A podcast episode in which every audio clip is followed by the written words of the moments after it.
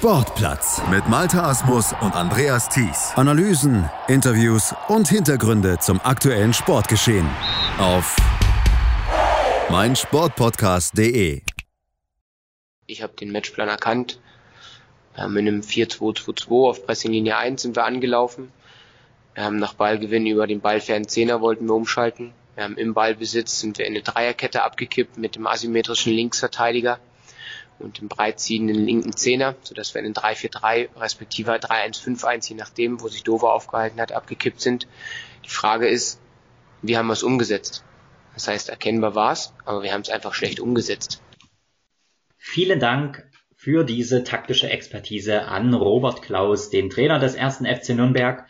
Er ist auch in diesem Jahr wieder mit in der zweiten Bundesliga dabei und mit dabei, das ist auch das Stichwort, mein Name ist Martin und an meiner Seite heute Christian. Herzlich willkommen, Christian. Hallo Martin, schöne Grüße zurück. Und wir beide versuchen heute eine kleine Vorschau auf die kommende Zweitliga-Saison zu wagen.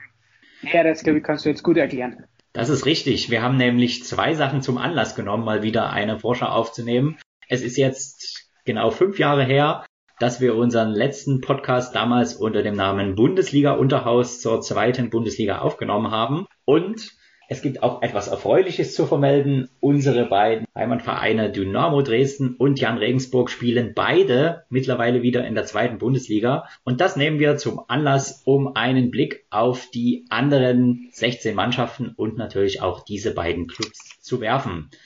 Bevor wir uns der Materie widmen, würde ich dir aber gern noch eine Frage stellen wollen zum letzten Jahr, Christian. Wir haben ja eine turbulente Saison hinter uns, eine Corona-Spielzeit. Die Spieler mussten sehr lange in einer Blase leben. Es gab wenig bis gar keine Zuschauer in den Stadien. Wie hast du die letzte Spielzeit erlebt? Denn du warst ja sogar zu Corona-Zeiten auch mal im Fußballstadion. Ja, das ist richtig, Martin. Wir durften in Regensburg die ersten beiden Heimspiele ins Stadion, natürlich unter verschärften Auflagen. Es waren weniger Zuschauer zugelassen, es war Maskenpflicht auch am Platz. Trotzdem durften wir im positiven Sinne die ersten beiden Heimspiele erleben, damals gegen den Club aus Nürnberg und gegen den KSC. Und ich glaube schon, dass man sagen kann, auch wenn sich letztendlich alles um die 22 Spieler und den einen Ball am Rasen dreht. Der Wettbewerb ist mit Fans doch ein anderer als ohne Fans. Und wenn ich mal einfach kurz auf die letzte Saison ganz klein zurückblicke, es gab dann schon so ein paar Sachen, die mich ein bisschen nachdenklicher gemacht haben in diese Richtung. Wenn ich zum Beispiel daran denke, dass letzte Spielzeit beide Aufsteiger am Ende auch wieder abgestiegen sind, das ist so, ich hatte auch ein bisschen das Gefühl, dass ich in, Braunschweig oder auch in Würzburg so eine richtige Aufstiegseuphorie konnte sich ohne Fans vielleicht auch gar nicht entwickeln mit leeren Stadien und gab ja auch keine Saisoneröffnung oder einfach so, so Events mit Fans. Auffallend waren beispielsweise, dass so äh, Heimfestungen wie die Bremer Brücke oder das Wildparkstadion in Karlsruhe, Bremer Brücke in Osnabrück, beide Mannschaften waren letzte Spielzeit äußerst heimschwach, sehr untypisch für diese Vereine, ne, der VfL Osnabrück. Sogar zeitweise ist es ihm nicht gelungen, überhaupt mal ein Tor zu Hause zu erzielen in der Rückserie. Und ich glaube, dass diese Spielzeit mit Fans vielleicht am Ende etwas anders ausgegangen wäre, als eben jetzt ohne Fans. Entscheidend wird jetzt sein, was bleibt bestehen von diesem Spieljahr. Äh, wenn man jetzt den Schwenk auf die neue Saison blickt, ich finde schon, dass die Vereine etwas zurückhaltender sind, gerade auf dem Transfermarkt. Und das hat womöglich schon mit den wirtschaftlichen Verwerfungen zu tun, die dieses Corona-Spiel ja mit sich gebracht hat. Ja, das stimmt, da gebe ich dir recht. Ähm, ich muss ja auch sagen, ich war im letzten Jahr kein einziges Mal im Fußballstadion. Das hat es eigentlich noch nie gegeben. Und ich habe auch bemerkt, dass die eine oder andere Mannschaft vielleicht ein bisschen anders performt hat, als das mit Heimfans der Fall gewesen wäre. Ich denke da zum Beispiel an Erzgebirge Aue und das, was du beschreibst mit dem Transfermarkt, dass die Mannschaften doch ein bisschen zurückhaltender sind und noch nicht so richtig draufklotzen, das ist auch mir aufgefallen. Man muss natürlich auch, sagen, es gab ja auch gute Gründe. Also das ist ja kein Zufall gewesen, sondern die Pandemie hat ja unser gesamtes Land im Griff gehabt. Und man kann nur hoffen, dass jetzt auch durch den fortschreitenden Impffortschritt langsam aber sicher wieder Fans auch regelmäßig in die Stadien zurückkehren. Wenn wir gerade dabei sind, würde ich sagen, dann lass doch mal direkt einsteigen. zu Beginn der neuen Spielzeit werden wieder Zuschauer in den Stadien mit dabei sein. Und das ist doch eine gute Nachricht und ein würdiger Rahmen für das Eröffnungsspiel der zweiten Bundesliga, das erstklassiger nicht sein könnte. Denn es trifft der FC Schalke 04 auf den Hamburger SV und ganz ehrlich, Christian, das wäre doch auch ein Spiel, das das Auftaktspiel der ersten Bundesliga sein könnte, nicht wahr? Ja, historisch auf jeden Fall, denn diese Partie, äh, diese Begegnung, die gab es noch nie in der zweiten Liga. Ne? Wie hätte es sie auch jemals geben können? Der HSV hat ja bis vor ein paar Jahren noch nie in der zweiten Liga gespielt, galt als unabsteigbar. Am Ende hat sie es erwischt und letztes Jahr hat es zudem noch den, äh, den FC Schalke 04 erwischt. Naja, und so wird es die erste Begegnung dieser beiden Vereine in der zweiten Liga sein. Das, die Partie gab es bereits 105 Mal in der ersten Liga. Die Bilanz ist relativ ausgeglichen. 42 Mal ging es an Schalke, 39 Mal an Hamburg. Naja, und jetzt freuen wir uns, glaube ich, auf, auf eine richtig gute Eröffnungspartie, die viel Spannung verspricht. Genau, Freitagabend geht's los, 20.30 Uhr in der kommenden Woche. Wir wollen mal anfangen mit dem FC Schalke 04, den mal so ein bisschen genauer unter die Lupe zu nehmen. Also Schalke nach der Saison 90-91 erstmals wieder zurück in der zweiten Bundesliga, hat eine Horrorsaison im letzten Jahr hinter sich gehabt mit nur 16 Punkten und katastrophalen 25 zu 86 Toren. Was geblieben ist im Vergleich zum letzten Jahr, ist der Trainer. Übrig geblieben aus der vergangenen Saison ist Trainer Dimitrios Gramotzis. Der 43-Jährige soll die Gelsenkirchener zum Wiederaufstieg führen. Christian, wie findest du die Entscheidung, ihn weiter zu beschäftigen, obwohl auch er ja die letzte Saison, speziell jetzt die Rückrunde, die auch nicht besser war als die Vorrunde beim FC Schalke miterleben musste? Ich bin da wirklich etwas skeptisch, Martin. Der HSV auf der Gegenseite hat es ja vor vier Jahren ähnlich versucht, ist damals auch mit Christian Titz abgestiegen. Der durfte in der zweiten Liga erstmal weitermachen und man hat ihn dann letztendlich nach sechs Spieltagen bereits wieder entlassen. Und ich frage mich schon, ob Dimitrios Gramotzis dieses Standing am Schalke schon hat, dass er eben vielleicht einen holprigen Start überleben könnte. Denn für einen Trainer ist es immer nicht einfach. Du planst die Mannschaft, du bereitest die Mannschaft vor auf die neue Saison. Ich bin da wirklich etwas skeptisch, eingestellt, Martin. Blick auf die Gegenseite, der HSV hat es ja vor vier Jahren ähnlich versucht, ist mit Christian Titz abgestiegen. Äh, der durfte weitermachen in der, zweiten, in der zweiten Liga und man hat ihn nach sechs Spieltagen bereits entlassen. Und die Frage ist, wie viel Lobby und Standing hat Dimitrios Gramotzes bereits auf Schalke? Würde auch er recht früh zum Opfer fallen, wenn ein holpriger Start beginnen würde. Aber damit dieser Start in die neue Saison beim FC Schalke nicht so holprig ist, steht ihm eigentlich ein guter, sehr guter Kader eigentlich zur Verfügung. Wie siehst du das, Martin? Das sehe ich absolut so. Also für mich ist es der beste Kader, der in der zweiten Liga momentan existiert. Du hast gerade schon eine Parallele zwischen Schalke und Hamburg angesprochen. Vom Hamburger SV zu Schalke kommt Simon Terodde, der Supertorjäger, der den FC Schalke 04 zum Aufstieg schießen soll. Denkst du, dass er die Aufstiegsgarantie für Schalke sein könnte? Naja, die Abstiegsgarantie Simon Terodde auch nicht, sonst hätte es, hätte es womöglich letztes Jahr zumindest beim HSV geschafft. Letzte Saison beim HSV, man hat es gesehen, Simon Terodde funktioniert, er schießt viele Tore, gerade in einem, in einer, in, bei einer Mannschaft, die ja viele Chancen erspielt, aber wenn es dann mal so ein bisschen holpriger wird, und das war es ja auch letztes Jahr in Hamburg, dann kann auch mal ein Simon Terodde eine Torflaute entwickeln. Trotzdem, ich habe es mir ja auch aufgeschrieben, cooler Sturm. Ich, ich finde den, den, gerade die Offensive beim, beim, bei Schalke ziemlich gut aufgestellt. Neben den sehr erfahrenen und Zweitliga erprobten Simon Terodde stehen da auch noch so junge Spieler zur Verfügung wie ein Pieringer, der letztes Jahr in Würzburg sein Talent schon aufblitzen hat lassen, und ein Hoppe, der auch in der Bundesliga ein paar Mal genetzt hat, Matondo. Also vorne ganz stark aufgestellt und da geht es jetzt wirklich darum, kriegt Dimitros Gramotzis dieses PS dann auch auf die Straße und verwirklicht das auch in gelungenen Offensivaktionen, Chancen erspielen, Tore machen. Das muss das Ziel sein. Das stimmt. Und für die Abteilung Chancen ausspielen hat man auch die Flügel verstärkt. Mit Reinhold Ranspel kommt ein Österreicher vom Lask aus Linz nach Gelsenkirchen und ich finde, so fast ein bisschen der Königstransfer, wenn man mal von Terodde absieht, ist Marius Bülter. Vor zwei Jahren eine ausgezeichnete Bundesligaspielzeit bei Union Berlin hingelegt und jetzt soll er über die linke Seite bei Schalke Dampf machen. Ich finde, das ist auch ein Spieler, der von der Mentalität super zu Schalke passt, also der sehr, sehr kämpferisch aufgelegt ist. Und was die Mentalität betrifft, hat man ja auch mit Danny Latza einen absoluten Topmann von Mainz 05 geangelt, den Kapitän, der aber aus der Schalker Region kommt. Er hat auch das Zeug zum absoluten Führungsspieler. Und wenn man dann sich so mal umguckt und ein paar junge und sehr talentierte Spieler bei Schalke noch entdeckt, wie Malik Ciao, Nassim Bujelab, Karim Çalhanoğlu, Kaan Bostogan, Blendi Idrisi, dann könnte man schon denken, dass es für Schalke wirklich ganz oben hingehen kann. Ich habe aber noch eine Frage zu einer möglichen Schwachstelle. Wie siehst du die Personalie Ralf Fährmann im Tor? Bist du von ihm restlos überzeugt als Nummer eins?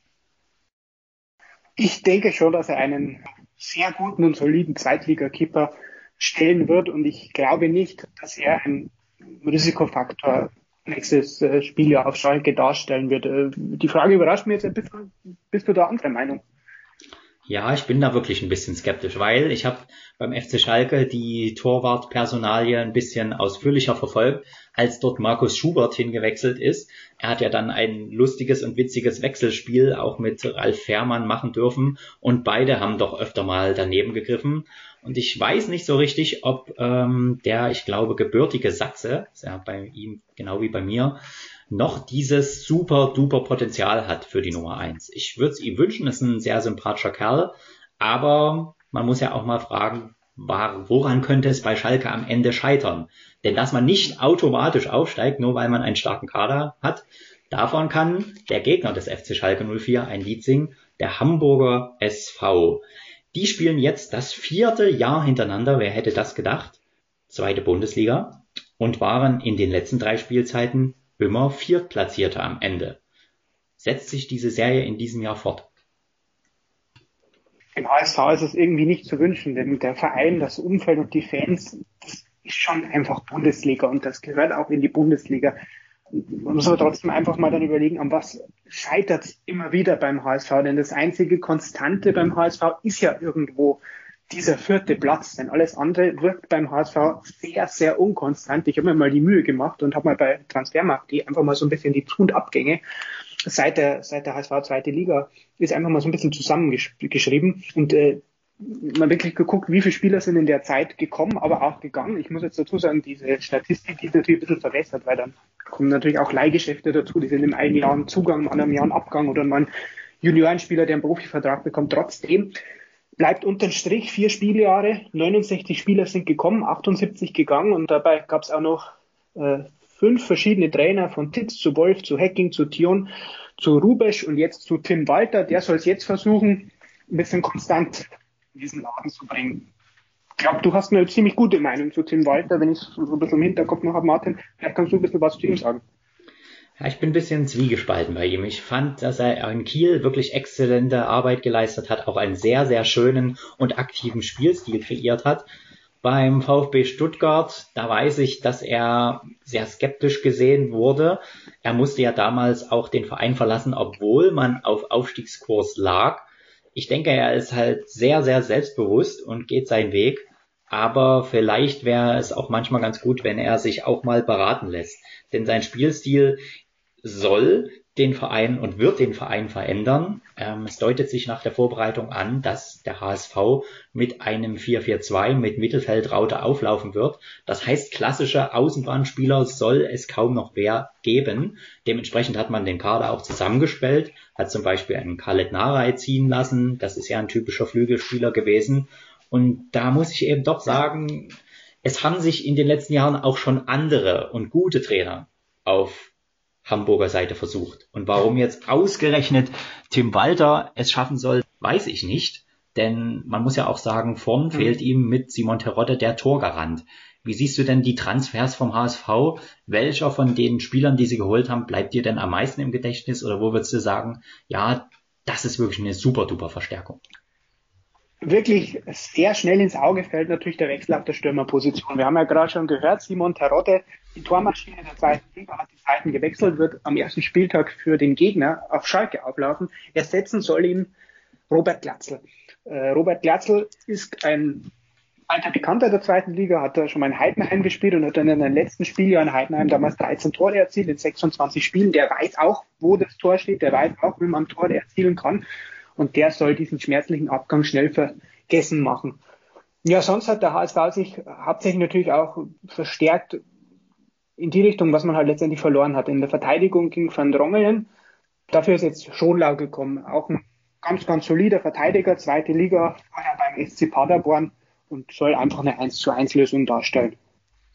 Das ist richtig, ja. Und was hältst du von Ludovic Reis? Den muss man ja, glaube ich, mal so ein bisschen einordnen. 21 Jahre jung, nominell gekommen vom FC Barcelona, war aber zuletzt schon an den VfL Osnabrück ausgeliehen. Ich meine, das ist ja doch ein interessanter Spagat. So ein junger Spieler, zwei Millionen Marktwert ungefähr und dann zwischen diesen beiden Parallelen Bremer Brücke und Camp Nou. Ist das ein Aufstiegsgarant oder denkst du, das ist auch vielleicht eher so ein bisschen so ein Juwel, was du erst noch ein bisschen schleifen musst? Vermutlich letzteres.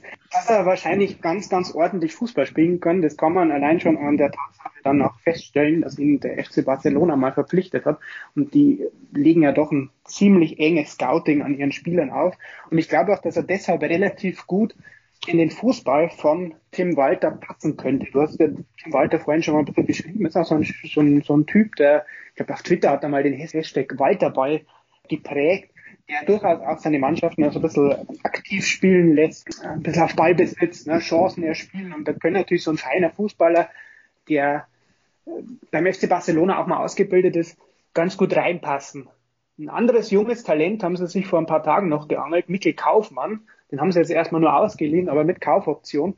Wie siehst du das? Mikkel Kaufmann mit Kaufoption, ja, das ist ja ein schönes Wortspiel. Ich muss ehrlich sagen, dass ich mir auf dem skandinavischen Markt nicht so gut auskenne, aber ich könnte mir vorstellen, dass der Junge halt als Alternative zu Glatzel und Winsheimer sehr, sehr wichtig werden kann. Ich muss aber sagen, wenn ich mir so den HSV angucke, dann habe ich zwei andere Spieler eher im Hinterkopf, wo ich sage, die könnten zu Aufstiegsgaranten werden und das sind Leute, die schon da sind. Da ist in meinen Augen Moritz Heyer, der im letzten Jahr schon eine sehr, sehr gute Rolle in Hamburg eingenommen hat, sowohl in der Abwehr als auch in der Mittelfeldzentrale. Von ihm erwarte ich, dass er diese Leistung konservieren kann. Und wer in den letzten Spielen beim HSV, wo ja der Aufstieg auch ein bisschen verspielt wurde, aber trotzdem positiv auf sich aufmerksam gemacht hat, ist Robin Meisner, 21 Jahre jung, auch ein Offensivmann, von dem könnte man sich schon durchaus was offen. Also ich glaube, insgesamt ist der HSV schon auch in der Breite gut besetzt, aber das waren sie auch in den Vorjahren. Also die Frage ist wirklich, ob auch in dem Umfeld vielleicht so ein bisschen eine jetzt erst Rechtsstimmung mal entsteht oder ob man so diese übliche Mentalität entwickelt, wir sind der große Favorit und eine Zeit lang geht's gut, dann kommt eine Schwächephase und da kommen wir irgendwie nicht so ganz hinterher. Ich würde vielleicht diesen Part zu diesem Topspiel abschließen wollen mit der Frage, was glaubst du denn, welche von beiden Mannschaften landet am Ende vor dem anderen Club? Also wer schafft es weiter oben in der Tabelle? HSV oder Schalke? Ich bin jetzt einfach ganz nüchtern auf Schalke, weil ich den Kader noch als etwas stärker betrachten würde.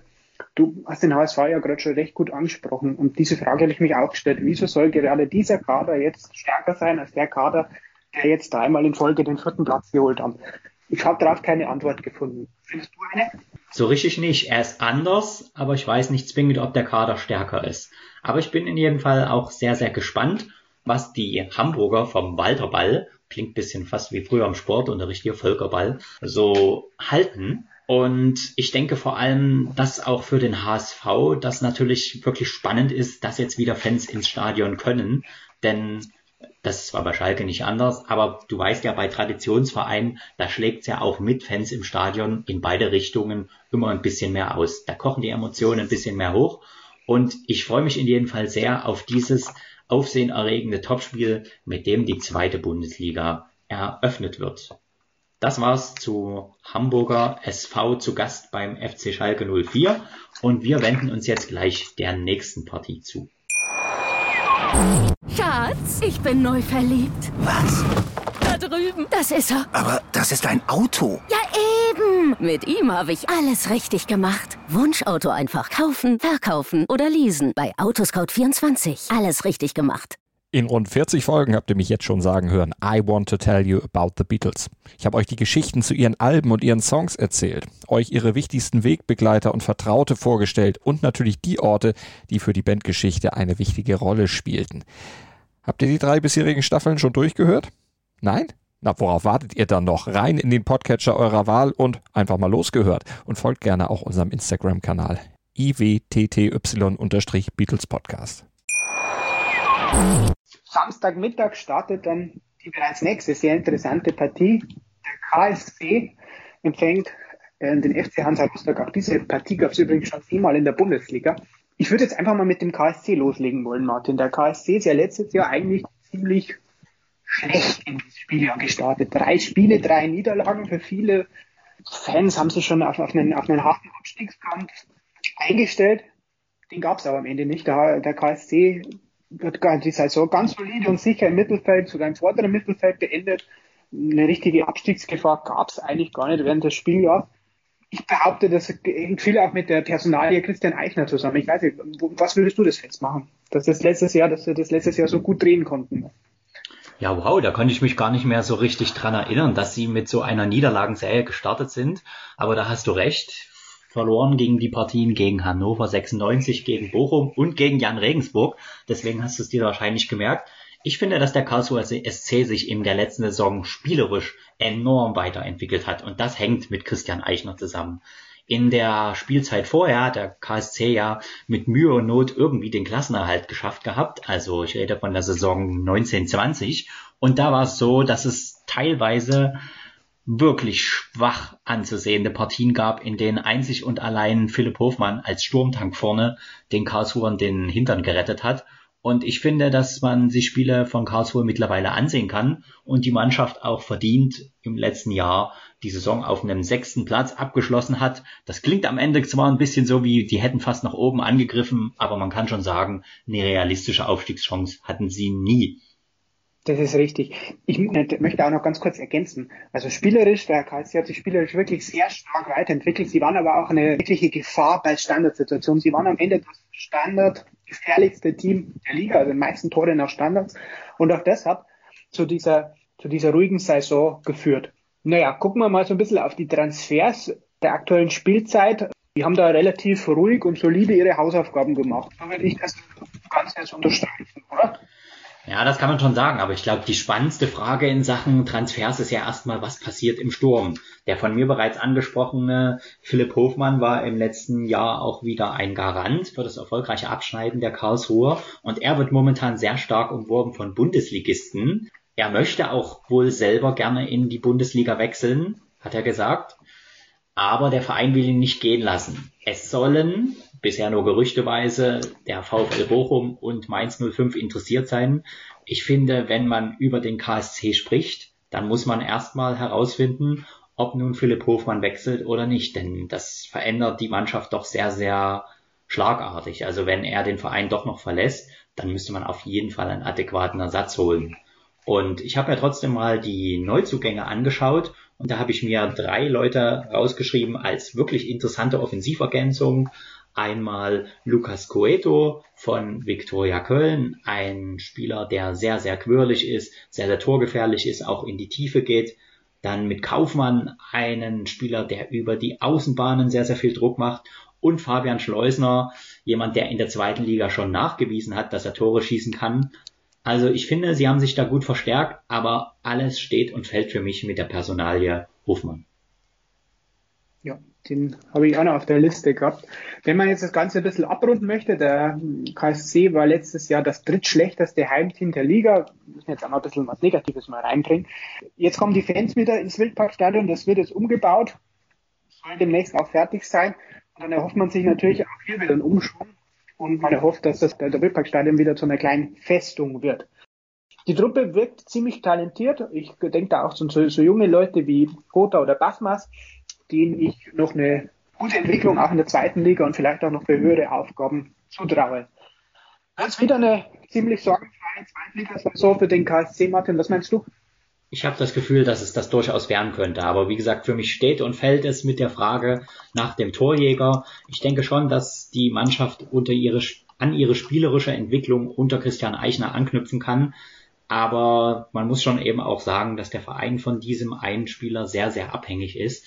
Und da ist halt die Frage, ob man das ersetzen kann. Ich habe vielleicht noch einen letzten Hinweis für dich, und zwar mit Daniel Gordon ist weiterhin ein Innenverteidiger im Kader, der 36 Jahre alt ist.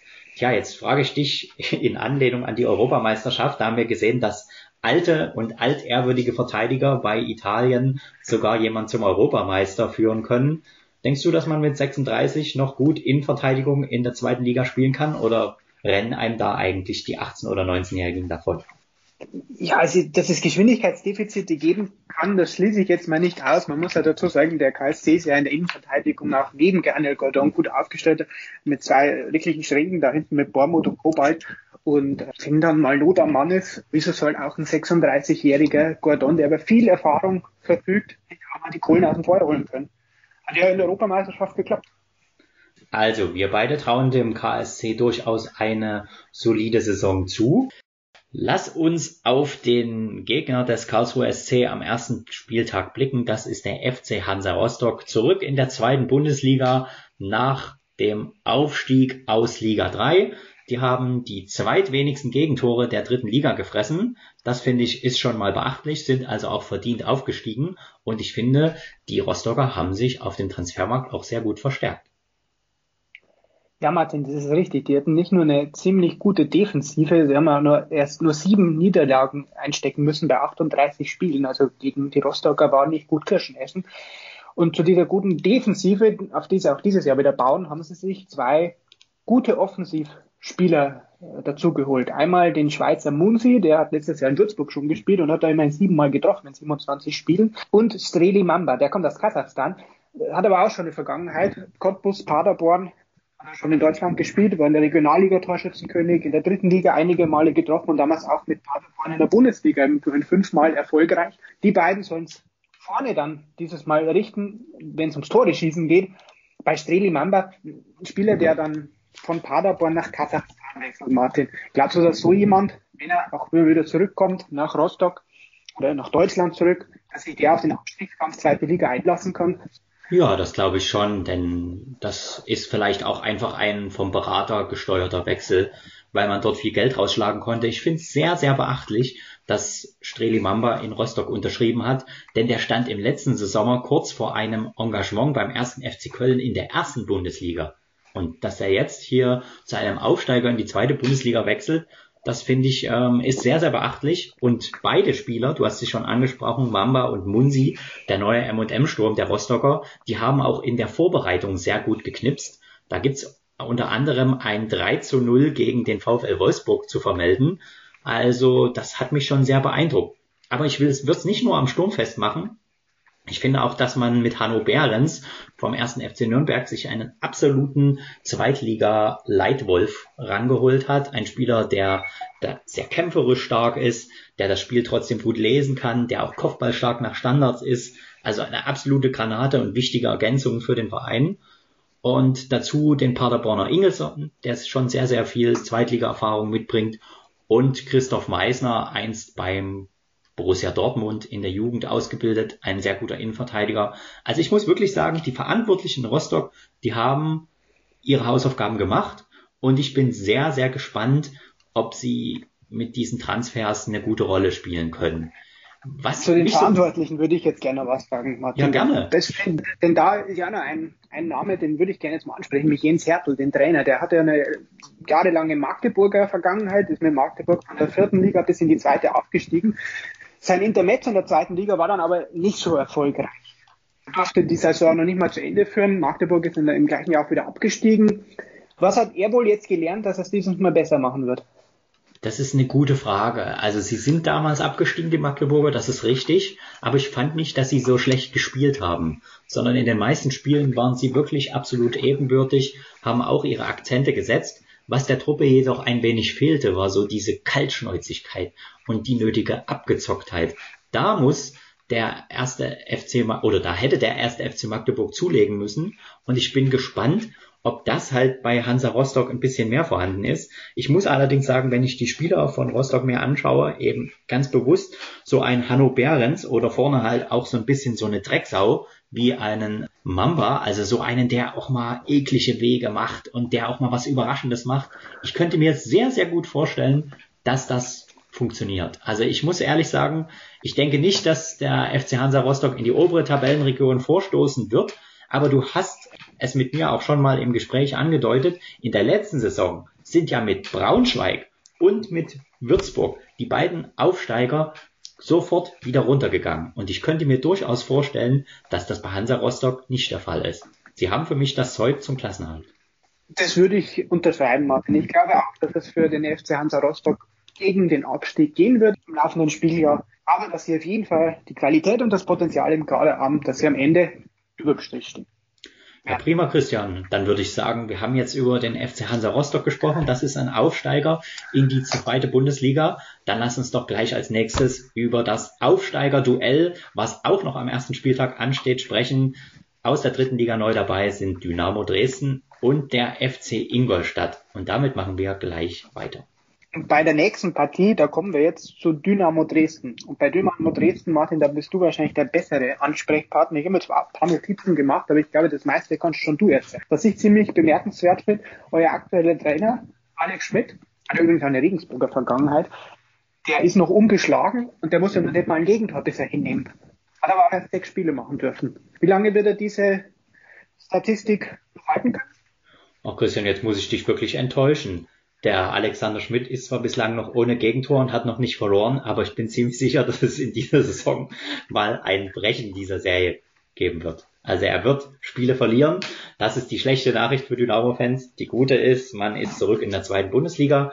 Das ist natürlich eine tolle Sache für den Traditionsverein und ich finde, das ist auch insgesamt verdient. Also wir sind ja letztes Jahr als Tabellenführer der dritten Liga aufgestiegen, hatten die wenigsten Gegentore, wenn man die ganze Saison nimmt. Und auch wenn wir zwischendrin mal eine Schwächephase hatten, in der es dann unter anderem zum Trainerwechsel kam, dann finde ich, ist das doch über die gesamte Saison hinweg ein verdienter Aufstieg gewesen. Ja, und für uns ist nun die große Frage, kann sich Dresden so problemlos von der Spielweise in der dritten Liga, wo man oft der Favorit ist und auch dominant spielt, umstellen auf die etwas körperbetontere, aber auch spielerisch verbesserte Spielweise in der zweiten Bundesliga. Da bin ich wirklich sehr gespannt, denn ich habe in den letzten Jahren eigentlich viel dritte und zweite Liga gesehen und man merkt schon einen Unterschied zwischen den Ligen. Also in Liga 3, da hast du Platz, da kannst du den Ball zum Teil noch annehmen und in Liga 2, da geht's wirklich also viel krasser zu, es ist schneller, das Spiel ist körperbetonter, intensiver. Und ja, da muss man erstmal sehen, ob Dynamo da ansetzen kann. Und damit das klappen sollte, also mit der Umgewöhnung und mit der schnellen Eingewöhnung habt ihr euch einen ganz, ganz erfahrenen Mann geholt mit dem Solbauer, Österreicher. Also gar mal sechsmal äh, in der Europa League spielen dürfen und 50 Mal englische zweite Liga, dazu noch, glaube ich, fast 250 Mal österreichische erste, erste Liga. Also der weiß, wie das Spiel gespielt wird, auch auf höchstem Niveau. Und der soll die ohnehin schon sicher Defensive wohl noch weiter stabilisieren. Genau, das ist der Plan hinter Michael Solbauer. Wir haben in den letzten Jahren nicht so gute Erfahrungen gemacht mit österreichischen Spielern, finde ich jetzt. Aber das kann sich ja auch mal ändern. Und ja, wie du hast schon angesprochen, wir haben ja auch ganz gute Defensive zusammen. Also mit Kevin Ehlers, in Junioren-Nationalspieler, dazu Sebastian May. Für mich immer so ein bisschen der Virgil van Dijk der dritten Liga und bei uns im letzten Jahr richtig durchgestartet. Du kennst ihn noch aus Regensburger Zeiten, Tim Knipping. Der hat auch in diesem Jahr das Zeug, unser Kapitän und Abwehrchef zu werden. Also ich denke, defensiv sieht's schon ganz gut aus. Ich weiß ja nicht, wie du so unsere Offensive einschätzt. Ich glaube, dass ihr allgemein ziemlich talentiert aufgestellt seid, also einen ziemlich talentierten Kader besitzt, äh, du hast ja Kevin Ehler schon angesprochen, den Junioren-Nationalspieler, habt vorne auch einen ziemlich talentierten Mann mit dem Königsdörfer. Das sind meines Erachtens zwei Namen, wo ich mal äh, oder näher hingucken werde in der laufenden Spielzeit. Denn ich könnte mir vorstellen, dass die sich über kurz oder lang auch für höhere Aufgaben empfehlen werden. Ich weiß, du wirst das wahrscheinlich nicht gerne hören. Nee, da gebe ich dir vollkommen recht. Also bei Ransport Jeboa Königsdörfer war ich auch zunächst ein bisschen skeptisch, ob er denn wirklich schon mit seinen 19 Jahren so weit ist, jetzt hier im Profifußball voll durchzustarten. aber er hat Kritiker Lügen gestraft, er ist sehr, sehr schnell, er handelt instinktiv, er macht verrückte Sachen und ich glaube auch, dass sein Weg langfristig zu einem höheren Club führen wird. Tja, ich finde spannend ist bei uns halt noch die Personalie Sturm. Da haben wir mit Daferner, mit Hosina und mit Sohm drei Leute, die allesamt in der Drittligasaison Tore und Vorlagen reichlich Bayer gesteuert haben. Es ist ein bisschen die Frage, wer sich durchsetzen wird. Christoph Daferner scheint seinen Platz sicher zu haben und ob die beiden Nebenmänner auch wirklich schon tauglich für die zweite Liga sind oder ob da vielleicht noch was passiert. Wir haben jetzt sehr, sehr positiv über Dresden gesprochen. Es gibt vielleicht aber auch ein bisschen Schwachstellen. Das sind nämlich Verletzungen im Defensivbereich. Da haben wir einige. Und gerade auf den Außenverteidigerpositionen gibt es dicke Fragezeichen. Also speziell auf der linken Abwehrseite haben wir momentan praktisch nur Chris Löwe zur Verfügung. Der ist ja mittlerweile auch schon über 30, ein bisschen in die Jahre gekommen. Und da fragt man sich, ob das auf der linken Außenbahn reicht.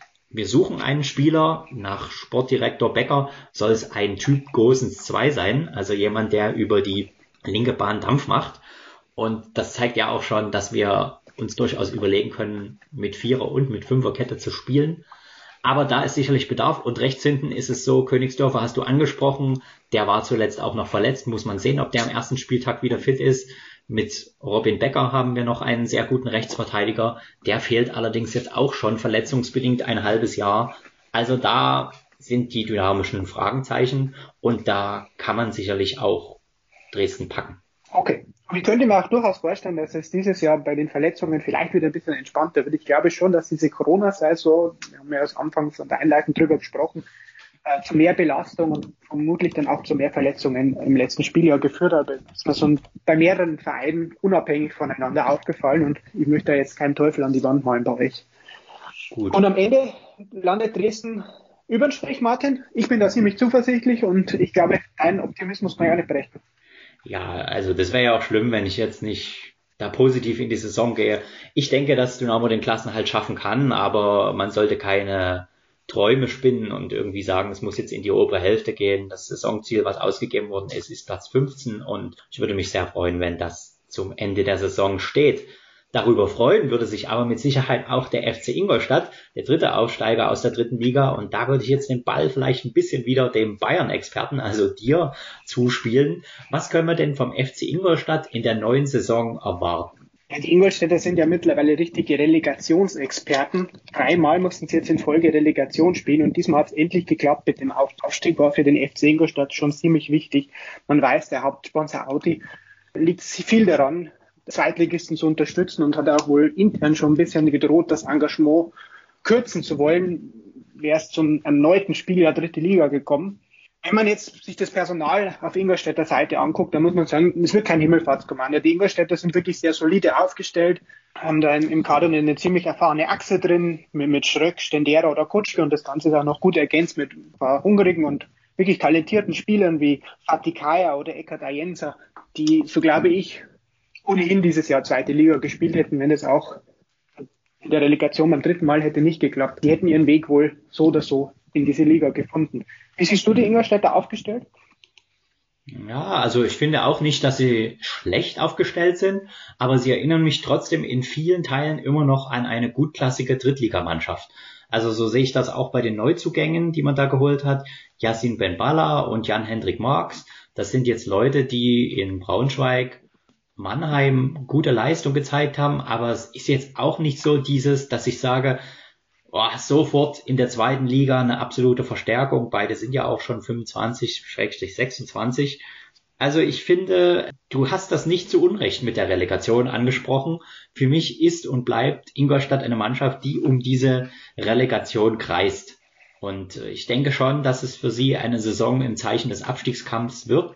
Ich sehe sie, also wenn ich die Aufsteiger so klassifizieren müsste, würde ich sagen Rostock, Dresden, Ingolstadt. Wäre so mein Eindruck. Dazu okay. kommt nämlich noch die Trainerpersonalie und da müssen wir wirklich mal weitermachen. Hast du denn da wirklich eine ernsthafte und sinnvolle Erklärung, warum der Aufstiegstrainer Thomas Oral, wir haben schon öfter mal drüber gesprochen, etwas schwieriger Charakter mit auch sehr eigenen Vorstellungen, aber trotzdem ja nicht sportlich unerfolgreich, hat Ingolstadt zum Aufstieg geführt, nicht weitermachen darf und durch einen Jugendcoach, Roberto Petzold, 41 Jahre jung, sehr burschenhaftes Aussehen, sage ich jetzt mal, ersetzt wird. Woran liegt das? Ich habe ehrlich gesagt auch keine so richtige Erklärung. Also man wollte vermutlich auf dieser Trainerposition einfach einen neuen Impuls setzen, wie man ja, heutzutage immer sagt. Ich, ich sehe das auch immer so ein bisschen skeptisch. Vielleicht bin ich gerade vorbelastet, weil wir das in Regensburg immer gemacht haben, den Aufstiegstrainer austauschen. Das ist nicht gut gegangen. Und wenn ich die letzte Spiele angucke, in Braunschweig haben sie es auch versucht, den Aufstiegstrainer auszutauschen und da ist es am Ende nicht gut gegangen. Und ja, ich weiß nicht, wie, wie beurteilst du das, Martin? Sie haben ja nicht nur den, den, den Petzold, Sie haben ja auch mit, den, mit, mit, mit Zelda einen, einen neuen Sportdirektor quasi im Hintergrund installiert. Also Sie haben sich in der zweiten Reihe neu aufgestellt. Ja, man muss vielleicht an der Stelle erstmal sagen, dass nicht Christoph Metzelder gemeint ist, sondern sein Bruder Malte, früher auch Spieler für den FC Ingolstadt. Ich finde, das ist eine gute Wahl, dass man ihn als Sportdirektor beschäftigt. Ich glaube schon, dass er die Vereinsphilosophie kennt und weiß, welche Leute man ranholen will und muss. Aber wie schon gesagt, dieser neue Trainer, dieser unbeschriebene Roberto Petzold, bisher nur im Jugendbereich eingesetzt und es kann sein, dass er mal ein Spiel interimsweise Ingolstadt betreut hat, aber da bin ich wirklich skeptisch, ob der diese Mannschaft so in diesem Haifischbecken zweite Liga zu Ruhm führen kann. Also da habe ich ein bisschen Zweifel. Ähm, beim Blick auf den Kader würde ich mal noch ansprechen wollen Stefan Kutschke mit 32 Jahren. Nicht nur der Oldie in der Anfangself, sondern auch der absolute Leader und natürlich der Spieler, der Tore machen muss. Ich glaube, er hat bei uns bei Dynamo mal 16 Treffer in einer Zweitligasaison geschossen. Wenn er das wiederholen kann, dann würde sicherlich Ingolstadt drin bleiben. Aber im Schlusssport ist ihm auch so ein bisschen schon der Zielsaft ausgegangen. Also da waren es am Ende dann die Leute, die drumherum gespielt haben, die noch Tore gemacht haben. Ich habe sogar noch was Skeptisches bei den Ingolstädtern. Ich habe sie ja sehr unmittelbar verfolgt, weil sie mit Dynamo und Rostock im Aufstiegsrennen standen. Und ich habe immer so das Gefühl gehabt, dass es Spiele gab, wo die Mannschaft den Gegner gar nicht so richtig ernst genommen hat. Also beispielsweise ein 0 zu 4 bei Dynamo. Dann hatten sie hintereinander so Spiele gegen durchschnittliche Teams wie Lübeck, Meppen, also Spiele, wo du auch mal gewinnen musst, wenn du aufsteigen musst. Und da haben sie so oh, hier ein Unentschieden, da ein Unentschieden. Also ich mache da wirklich ein dickes Fragezeichen dahinter. Für mich sind und bleiben die Ingolstädter ein klarer Abstiegskandidat. Es gibt noch eine Mannschaft, die ich schwächer einschätze als Ingolstadt. Welche das ist, da will ich aber noch nicht vorgreifen. Wie siehst du sie? Ich glaube auch, dass der FC Ingolstadt bis zuletzt wieder um die, um die Klassenhalt kämpfen wird. Vielleicht gibt es auch die vierte Relegation in Ingolstadt in Folge. Naja, Auszuschließen ist es nicht. Ich habe es eingangs schon gesagt, ich finde den Kader eigentlich an sich vernünftig. Das wird kein Himmelfahrtskommando, das wird kein zweites Würzburg. Die werden wirklich bis zum Schluss im Rennen bleiben. Damals, als sie, sie abgestiegen sind in die dritte Liga, da waren sie auch schon wirklich weit in Hintertreffen geraten. Wenn du dich erinnern kannst, hatten sie zeitweise, waren sie abgeschlagen, letzter. Ich glaube, so eine Saison werden sie jetzt nicht erleben werden. Also sie werden bis zum Schluss um, den, um den Platz kämpfen müssen, aber sie können es schaffen. Davon bin ich überzeugt. Gut, aber heißt ja sozusagen, du würdest dich bislang bei keiner Mannschaft ähm, so weit aus dem Fenster lehnen, dass du sagen, die packen es nicht. Also du hast jetzt eigentlich bei allen Aufsteigern gesagt, die haben das Potenzial, den Klassenhalt zu packen. Ja, ich, ich möchte mich so weit eigentlich auch bei keiner Mannschaft aus dem Fenster legen, dass ich sage, die werden es gar nicht packen. Ich glaube, dass die Liga dieses Jahr, diese stärkste zweite Liga aller Zeiten, das hören wir eigentlich jetzt ja wieder, ziemlich stark ist dieses Jahr, aber ich glaube, dass sie auch ziemlich ausgeglichen ist und und ich glaube schon, dass Ingolstadt auch so aufgestellt ist oder dass die Liga allgemein so ausgeglichen ist, dass so ein kleiner Verein wie Ingolstadt auch mal einen großen ärgern kann dieses Jahr. Das werden wir sehen. Das kann ich mir durchaus vorstellen. Und Christian, du musst dich auch nicht so weit aus dem Fenster lehnen, denn wir haben ja noch ein paar Vereine vor uns, über die wir sprechen. Schatz, ich bin neu verliebt. Was? Drüben. Das ist er. Aber das ist ein Auto. Ja, eben. Mit ihm habe ich alles richtig gemacht. Wunschauto einfach kaufen, verkaufen oder leasen. Bei Autoscout24. Alles richtig gemacht. Und als nächstes nehmen wir ins Visier den SV Darmstadt 98 und Jan Regensburg. Und bei dem Match Darmstadt gegen Regensburg, da habe ich ja den richtigen Fachmann an meiner Seite. Christian Jan Regensburg, da kennst du dich aus. Der SSV Jan hat es letztes Jahr im DFB-Pokal relativ weit geschafft. Ich hatte schon fast das Gefühl, dass wir die europäisch sehen können. Ah, dann sind sie leider knapp ausgeschieden gegen Werder Bremen. Und dann wurde es gegen Ende der Saison nochmal richtig, richtig spannend, ob man die fünfte Zweitligasaison in Folge erleben kann. Ich kann das aber positiv bejahen. Der Jan hat die Klasse geschafft, ist weiterhin mit dabei. Ja, dass du dich auf die neue Saison freust, ist mir klar. Aber was wird's denn für eine Spielzeit 21, 22 für euch? Also wenn ich jetzt mal gleich aufs Personal gucke, dann glaube ich, dass der Jan zumindest auf dem Transfermarkt seine Hausaufgaben gemacht hat. Wenn man das letzte Spiel ja nochmal durchblickt, du hast es ja gerade so angesprochen, da hatten wir also zwei Phasen. Ne? Die erste Phase, da war man so ziemlich solide, immer im Mittelfeld, man stand in der Defensive ziemlich sicher, hat auch viele Spiele zu Null gespielt, höchstens mal ein Gegentor gekriegt. Das Problem war meistens, man hat vorne auch nicht viel mehr geschossen. Also die Spiele endeten dann wirklich auf 0-0, 1-1. Man war vorne ziemlich ungefährlich. Äh, dann die zweite Phase, auf einmal kam das Verletzungspech in der Verteidigung dazu und auf einmal hat man hinten nicht mehr die stabile Defensive gehabt und vorne ging aber trotzdem nichts. Und auf einmal hatte man sieben, sieben bis acht Spiele keinen Sieg mehr beim Jahr und dann wurde es wirklich nochmal gefährlich. Man musste bis zum letzten Spieltag zittern und damit das dieses Jahr anders wird, hat man schon relativ früh zu suchen begonnen eine zweite Sturmspitze, denn dort hat ja, wie gerade angesprochen, sehr, sehr gehabert. Dort hatte man Andreas Albers mit 13 Toren und dahinter kam nichts. Alle anderen Stürmer haben höchstens ein Tor geschossen. Und damit das dieses Jahr besser klappt, hat man eine zweite Sturmspitze gesucht und die hat man auch gefunden vor wenigen Tagen.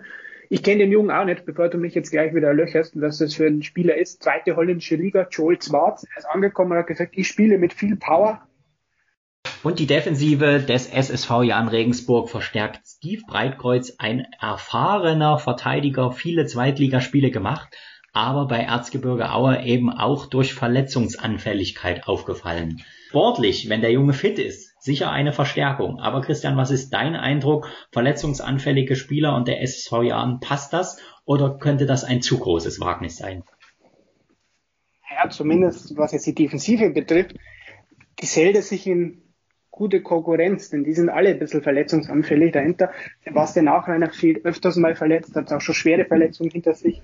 Auch Scott Kennedy, der letzte Saison ziemlich gut durchgestartet ist, mittlerweile auch kanadischer Nationalspieler, hatte hier und da sein Wehwehchen. Elvedi hat sich zum letzten, Schluss der Saison dann noch schwerer verletzt. Also ich habe es ja vorhin schon so ein bisschen versucht zu erklären. Die Verteidigung beim Jan oder die komplette Defensive ist eigentlich ziemlich stark oder ziemlich zweitligareif. Auch einen guten Torhüter mit dem Alex Meyer hinten, die Doppelsechs mit Kimber Beschewskopf absolut zweitligawürdig, wäre dann nicht ständig diese Verletzungsanfälligkeit. Mit Steve Breitkreuz hat man eben versucht, sich nochmal ein Stück breiter aufzustellen, ne? breiter mit Breitkreuz, hahaha. Äh, das Ziel dahinter, einfach noch einen, noch eine Option mehr zu haben, falls die Verletzungsseuche wieder zuschlägt. Fand ich sehr schön übrigens dieses Breitwortspiel, was du gerade gebracht hast. wir sind aber jetzt, finde ich, auch momentan sehr, sehr skeptisch beim Jahren unterwegs. Also wir haben gesagt, Sturm gibt's trotzdem ein bisschen Fragezeichen, Außenbahn, die Verletzung von Yildirim, dann in der Abwehr auch. Wie würdest du denn jetzt einem Außenstehenden, Jan Regensburg ist ja jetzt nicht die Mannschaft, wo jeder sagt, ach ja, das sind die, beschreiben, was ist eure Spielweise, eure Spielphilosophie, was dürfen wir vom Jan erwarten? Jan ist eigentlich in der Regel ein ziemlich unangenehmer Gegner, äh, mit, mit Spielern, die weit vorne anlaufen, die den Gegner das, das sein eigenes Spiel versucht, ziemlich kompliziert zu machen, nervig, äh, eklig, zweikampfstark. Wir haben letztes Jahr oder auch die letzten Jahre immer waren die Mannschaft mit den meisten Karten, gelben, gelb, rot, rot, war alles dabei und, und äh, ziemlich laufstark, eklig in den Zweikämpfen. Und ich glaube, dass die, Gegen, die Gegner mittlerweile schon wissen, wenn sie nach Regensburg fahren, auf was sie sich einzustellen haben. Ja, du hast jetzt gesagt, wir haben nichts Positives über den Jahr. Dann erzähle ich vielleicht noch mal kurz du was Positives. Wir haben ja noch ein paar Stunden Aufnahmezeit. Ne, Quatsch. Der Jan hat es dieses Jahr geschafft, trotz Corona, das, das Spiel ja mit einem Gewinn zu erwirtschaften. Und das war übrigens von allen 36 Profivereinen waren sie da auf Rang 3. Also nur die Bayern und Leipzig haben einen höheren Gewinn erwirtschaften können als der Jan. Also diese, dieser kleine Verein aus der Oberpfalz, ziemlich solide, ziemlich ruhig geführt. Das war nicht immer so. Da gab es schon ganz andere Zeiten und, und das ist ziemlich verbunden mit einem Mann, nämlich mit dem Sportchef, Christian Keller. Der ist mittlerweile schon neun Jahre beim Jahren und der schafft es immer wieder, diesen Verein, der so chaotisch vor seiner Zeit geführt wurde, ziemlich ruhig, solide, ja, professionell aussehen zu lassen gegenüber der Konkurrenz. Ja, du hast jetzt das Finanzielle noch erzählt. Ich finde, du hast die Spielweise des SSV Jahren gut beschrieben. Unangenehmer Gegner, kämpferischer Gegner. Klingt aber auch so ein bisschen wie, als würde es nur um das Thema Abstiegskampf gehen in dieser Saison. Also geht es wirklich nur darum, die Klasse zu sichern? Ja. Ja, Martin, geht um nichts anderes. Und, und ich glaube, dass das die große Stärke des Jahres, der letzten Jahre war. Diese Mannschaft, dieser Verein ist ziemlich klar im Kopf. Die wussten, hier geht's immer nur um die 40 Punkte. Äh, man hat junge Spieler im Team, die man immer reinwirft, um sie weiterzuentwickeln. Man weiß, der Verein wird diesen jungen Spielern nie Steine in den Weg legen. Man, man kann diesen Verein als, Sprungbrett auch be, be, benutzen für höhere Aufgaben. Man kann sich hier beweisen, man kriegt seine Einsatzzeiten. Aber es geht hier immer nur um den Klassenerhalt. Und ich habe Christian Keller angesprochen, das ist auch einer, der da gar nicht so sehr die Fans Honig ums Maul schmiert. Er sagt auch der Jan wird immer allein schon vom Zweitliga-Standort her ein kleines Licht der Liga sein. Auch die nächsten zehn Jahre. Gut, das ist doch ein schönes Abschlusswort. Dann lass uns jetzt noch auf den Gegner von Regensburg eingehen. Das ist der SV Darmstadt 98. Die gehen genau wie Regensburg in ihre fünfte Zweitligasaison, haben aber die vergangene Spielzeit als Platz 7 abgeschlossen. Das klingt fast ein bisschen so, als könne man oben anklopfen. Wären da nicht zwei Abers. Das eine ist, der Trainer Markus Anfang ist nicht mehr da, wechselt zu Werder Bremen und wird durch Thorsten Lieberknecht ersetzt und der alles überragende Zweitligatorjäger Serdar Dursun, ein unglaublicher Typ, stürmt nicht mehr für Darmstadt. Tja, Christian, was wiegt denn nun schwerer? Der Abgang des Trainers, der Abgang des Stürmers oder halt doch beides? Auf jeden Fall beides. Also Serdar Dursun, ein enormer Verlust für den SV Darmstadt, ich mache das jetzt mal in einer Statistik klar. Der, hat, der Mann hat letztes Jahr 27 Tore und sechs Vorlagen erzielt. Also er war an 33 Toren des SV Darmstadt beteiligt und es war circa die Hälfte, über die Hälfte der Tore. War nur Serdan Dursun beteiligt, bricht jetzt da vorne schon ein Brett weg.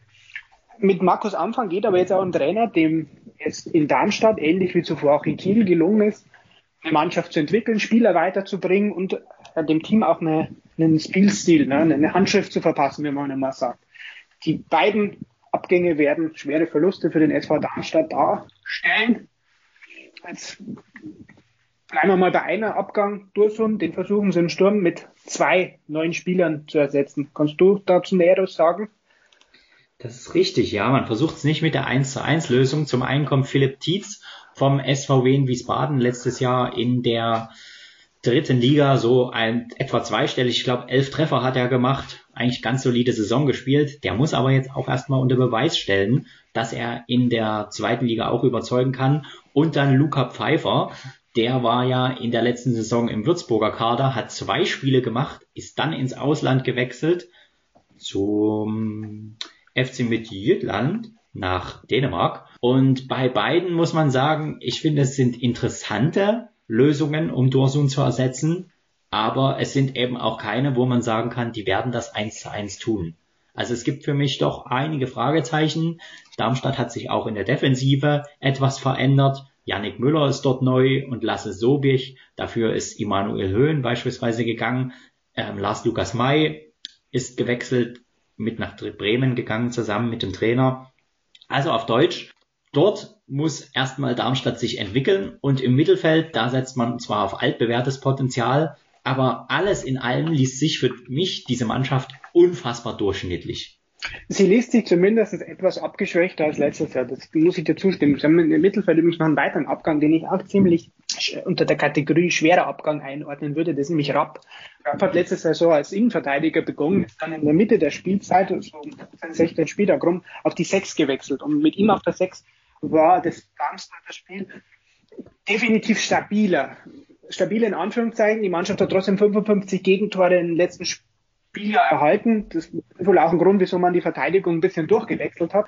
Darum wird es auch, glaube ich, dieses Jahr ein bisschen gehen. Man hat jetzt vorne nicht mehr den Durson. Man versucht, ihn mit mehreren Lösungen zu ersetzen. Man muss aber mit damit rechnen, dass man vielleicht dieses Jahr nicht über 60 Tore erzielen wird. Es wird auch darum gehen, die Verteidigung, die Defensive zu stabilisieren und da eben nicht wieder über 50 Gegentore zu erhalten. Die Aufgabe obliegt dem neuen Trainer, Thorsten Lieberknecht, altbekannter in der zweiten Liga, jahrelang an der Seitenlinie bei Eintracht Braunschweig, zuletzt beim MSV Duisburg aktiv.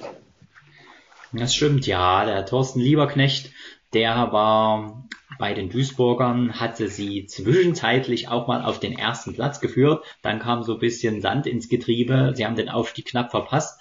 Und dann in der Folgesaison lief es nicht mehr so erfolgreich und er musste gehen. Was ich bei ihm aber sehr gut finde, ist, dass er zwischen seinem Duisburger Engagement und diesem Gastspiel jetzt in Darmstadt eine gewisse Pause dazwischen hat. Das ist sehr, sehr wichtig, dass er das wirklich mal verarbeiten konnte und jetzt neu angreifen. Ich finde, es ist ein grundsympathischer Trainer, weil er sagt das, was er denkt.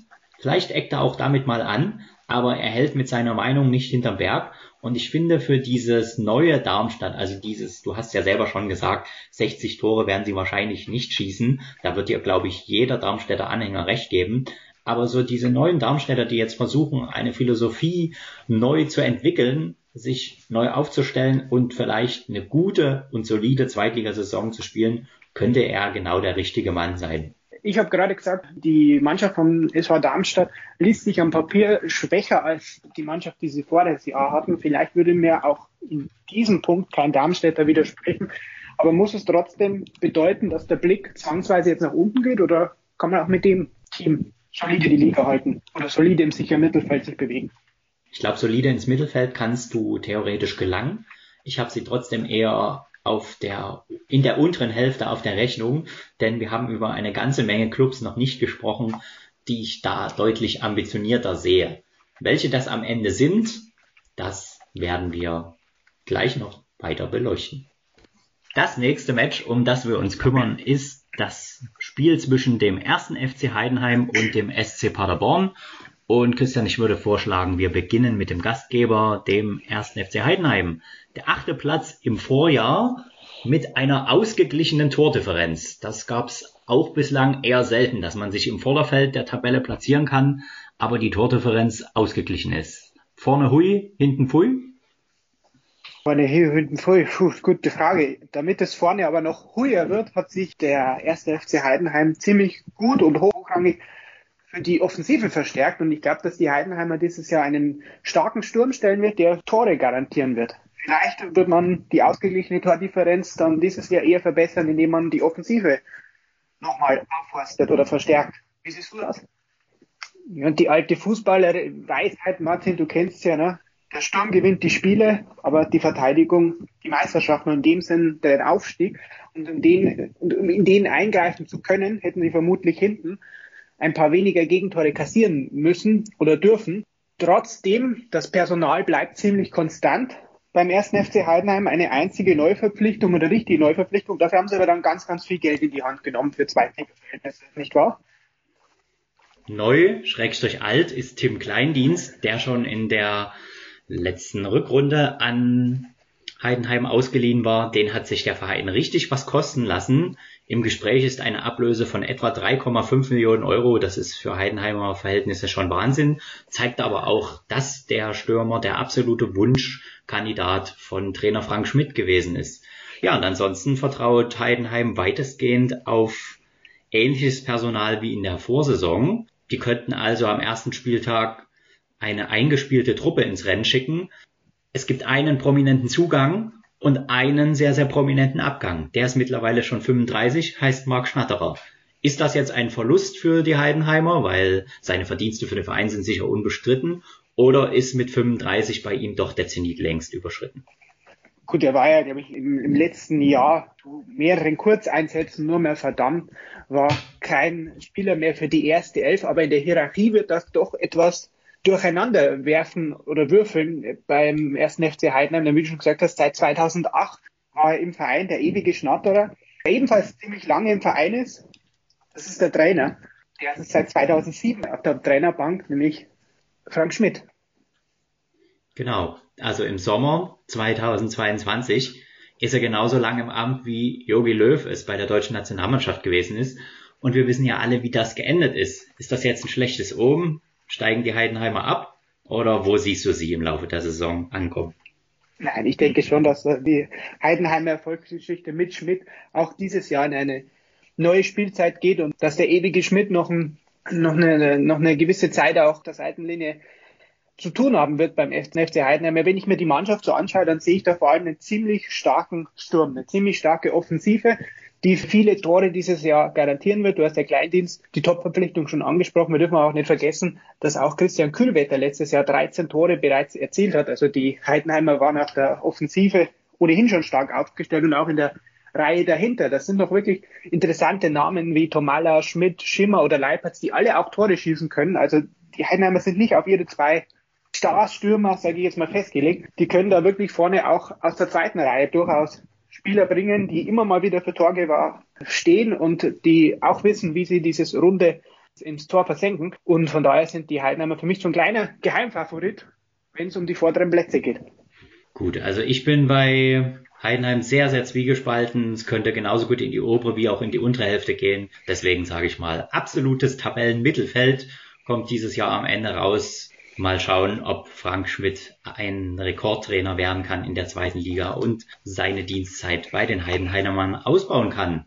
Seine Dienstzeit bei einem Verein ausbauen kann Steffen Baumgart, der Ex-Trainer von Paderborn, nicht mehr. Er ist nun zum ersten FC Köln gewechselt. Das ist ein enormer Einschnitt für die Paderborner. Die gehen in diese Saison mit einem neuen Coach an der Seitenlinie. Lukas Kwasniok wird die Paderborner in die neue Zweitligasaison führen. Christian, wie groß ist dieser Einschnitt auf der Trainerbank beim SCP? Ich denke schon, dass es ein Einschnitt sein wird. Der Coach Baumgart hat die Truppe in Paderborn ja immer ziemlich gut zusammengehalten. Ne? Ist durchmarschiert von Liga 3 in Liga 1, aber auch selbst als es dann wieder zurück in Liga 2 ging. Die Paderborner sind nicht auseinandergefallen, haben ganz solide Saison im Tabellenmittelfeld gestanden, haben den Pokal gut abgeschnitten und das war schon auch ein Verdienst von Steffen Baumgart, der die Paderborner ganz solide mit ziemlich guten und offensiven, aggressiven Fußball ausgerichtet hat. Da war eine klare Handschrift zu erkennen, war ein guter Trainer und deshalb hat er jetzt letztendlich den Weg auch wieder in die Bundesliga gewagt. Sie haben jetzt neuen an der Seite, zu dem kannst du vielleicht mehr sagen, denn du warst letztes Jahr doch ein bisschen aktiver in der dritten Liga und hast du vielleicht auch das ein oder andere Spiel des FC Saarbrücken gesehen, von wo der neue Coach herkommt. Das ist richtig. Also Lukas Kwasniok hat aus Saarbrücken vom Regionalligisten einen guten Drittligisten geformt. Zudem waren sie im Pokal als Überraschungsteam unterwegs und ich kann mich erinnern, dass gerade die Spiele gegen Saarbrücken, Dynamo Dresden letztes Jahr nicht gut ausgesehen hat, denn die Mannschaft wusste körperliche und spielerische Elemente sehr, sehr gut miteinander zu verbinden. Es war ein sehr, sehr unangenehmer und unbequemer Gegner und ich könnte mir vorstellen, dass ein solcher auch die Paderborner in diesem Jahr wären. Wo ich aber sehr gespannt bin, ob Kwasniok das fortsetzen kann, ist die personelle Konstanz im Kader. Denn das hat mich bei Baumgart eigentlich fast jede Woche überrascht. Es ist ja so, es ist dann Samstag oder Sonntag und du nimmst kurz das Handy zur Hand und schaust dir mal die Aufstellungen der Zweitligateams am Wochenende an. Und bei Paderborn war die erste Elf immer so dermaßen konstant.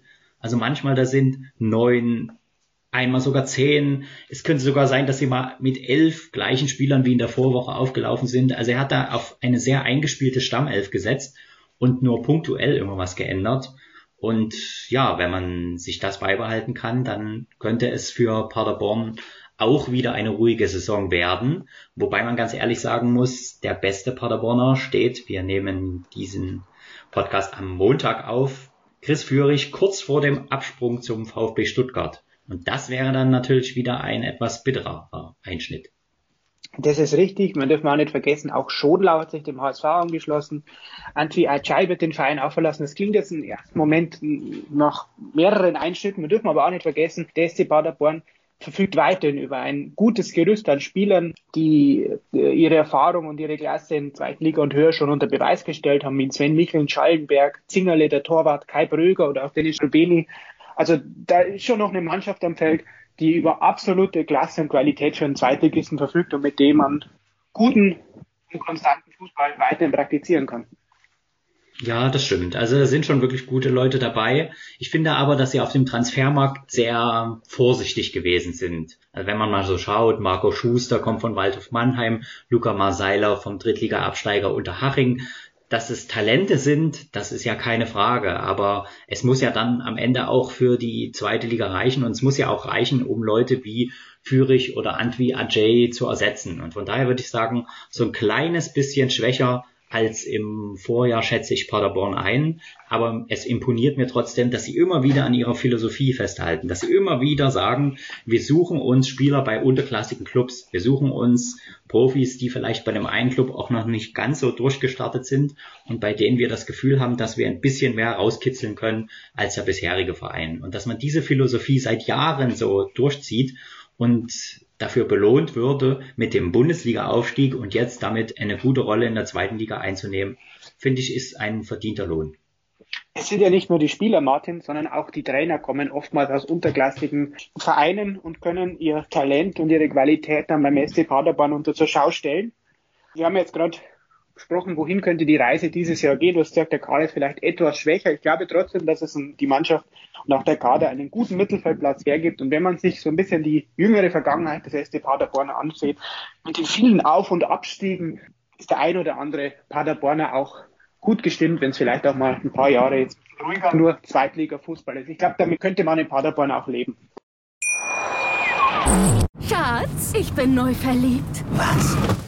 Drüben. Das ist er. Aber das ist ein Auto. Ja, eben. Mit ihm habe ich alles richtig gemacht. Wunschauto einfach kaufen, verkaufen oder leasen. Bei Autoscout24. Alles richtig gemacht. Vernimmt sich, was man will, dann wilde Gerüchte entstanden. Fast nichts davon stimmt. Tatort Sport. Wenn Sporthelden zu Tätern oder Opfern werden, ermittelt Malte Asmus auf meinsportpodcast.de. Folge dem True Crime Podcast, denn manchmal ist Sport tatsächlich Mord. Nicht nur für Sportfans. Wir haben ja noch ein paar Begegnungen vor uns, Martin, aber die nächste Begegnung die klingt auch nicht sehr nach Abstiegskampf, das muss ich schon mal vorn wegnehmen. Werder Bremen gegen Hannover 96. Diese Partie klingt dann doch eher nach erster Liga. Und diese Begegnung gab es übrigens auch schon mal im Europacup. 1992, damals hat sich Werder Bremen am Ende durchgesetzt mit einem Sieg zu Hause, nachdem sie vorher auswärts in Hannover übrigens sogar verloren haben. Die Partie wird angestoßen am Samstagabend um 20.30 Uhr. Das ist eine Neuerung in dieser Zweitligasaison. Es gibt keine Montagsspiele mehr. Ab sofort gibt es Samstagabendspiele ein kleiner Kompromiss. Die Anschlusszeit soll fanfreundlicher sein, aber trotzdem Erlöse aus der TV-Vermarktung sichern. Wird aber trotzdem für viele Fans erstmal eine Umstellung sein, oder Martin? Eine Umstellung wird es auf jeden Fall. Nichtsdestotrotz ist es für Auswärtsfans natürlich bequemer, an einem Samstagabend zum Spiel zu fahren, dann kann man den ganzen Sonntag ja noch für die Heimreise Schrägstrich Erholung nutzen. Das ist ja was anderes, wenn du Montagabend spielst, dann musst du entweder in der Nacht von Montag auf Dienstag noch heimrammeln oder an einem Dienstag und müsstest dann eigentlich frei nehmen. Von daher glaube ich, hat man sich schon was dabei gedacht, aber in erster Linie werden die Interessen der TV-Konsumenten bedient.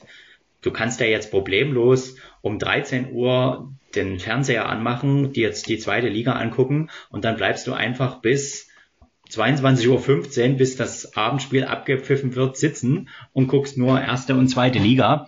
So kannst du den Samstag natürlich gut rumkriegen. Also ich glaube, der Fernsehindustrie wird das gefallen. Mal sehen, ob das Spiel Anklang findet. Es klingt aber natürlich schon ganz interessant, irgendwie so Samstag 2030 und ich weiß ja auch, Dynamo hat auch zwei von diesen Spielen bekommen. Also ich bin sehr drauf gespannt und warum nicht Bremen-Hannover? Das klingt nach einem Nordduell mit Tradition. Finde ich, ist ein gut gewählter Samstagabend-Auftakt. Das Werder Bremen, immerhin viermal deutscher Meister, sechsmal Pokalsieger, auch einmal den Europapokal gewonnen, nun jetzt in der zweiten Liga ran muss. Das liegt vor allem an einer verkorksten Rückrunde letztes Jahr in der ersten Liga, denn die waren seit dem 23. Spieltag sieglos.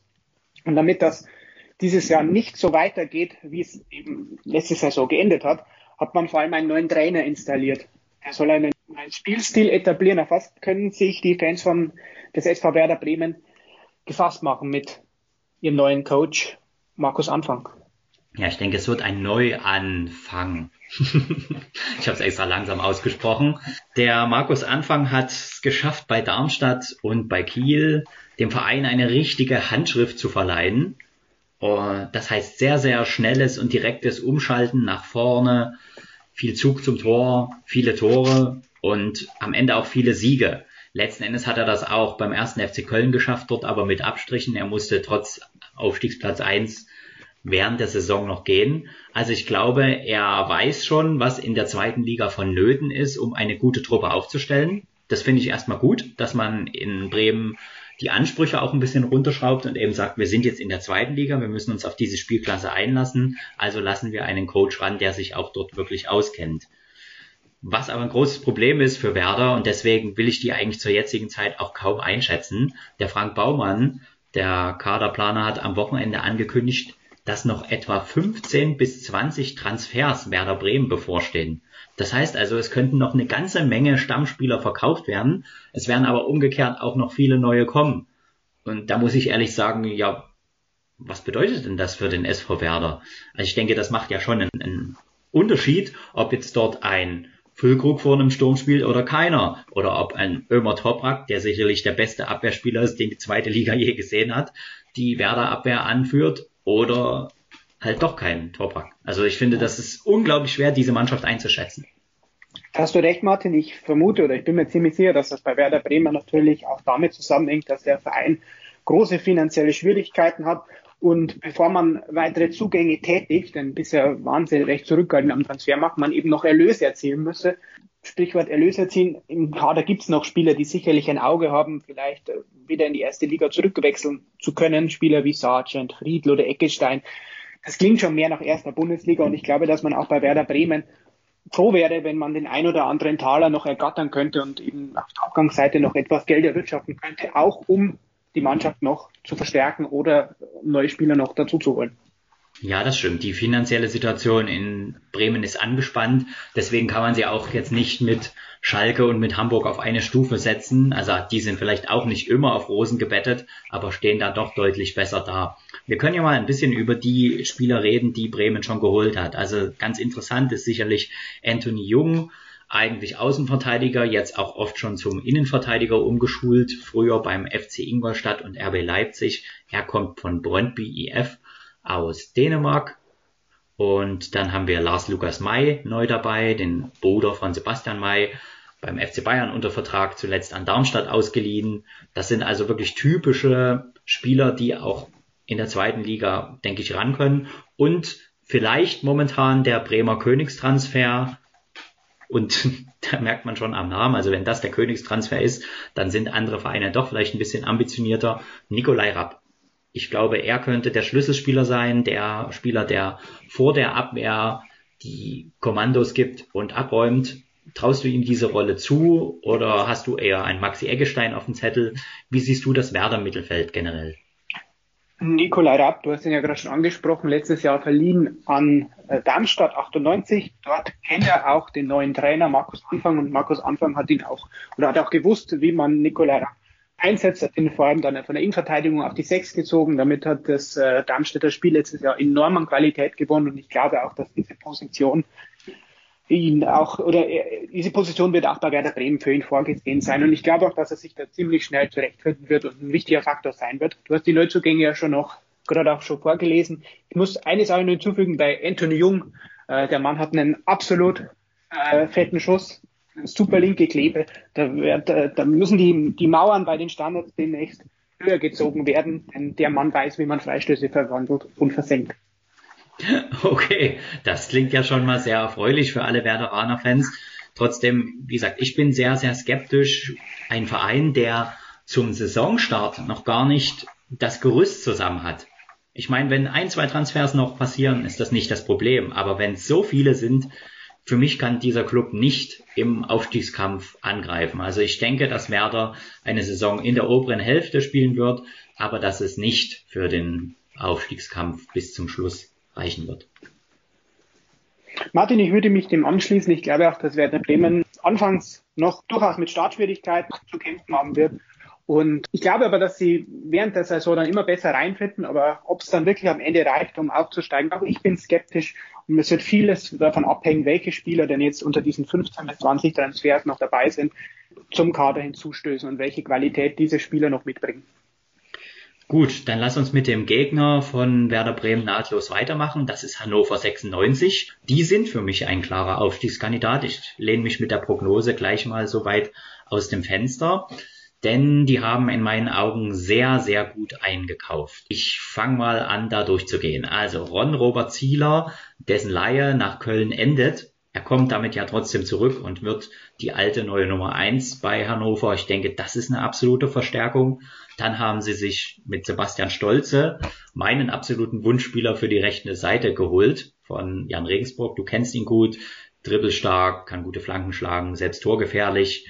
Mit Sebastian Ernst gibt es einen hervorragenden Mittelfeldrückkehrer aus Fürth. Er hätte auch mit den Fürthern in die erste Liga aufsteigen können, hat sich aber bewusst für die Heimkehr nach Hannover entschieden. Und Sebastian Kerk kommt vom VfL Osnabrück. Ein Mann mit einem Schuss wie ein Stier. Tolle Freistöße hat er auf Lager. Also das sind für mich richtig krasse Transfers. Und in Verbindung mit dem, was sie schon haben, für mich Hannover klarer Kandidat für die oberen Plätze.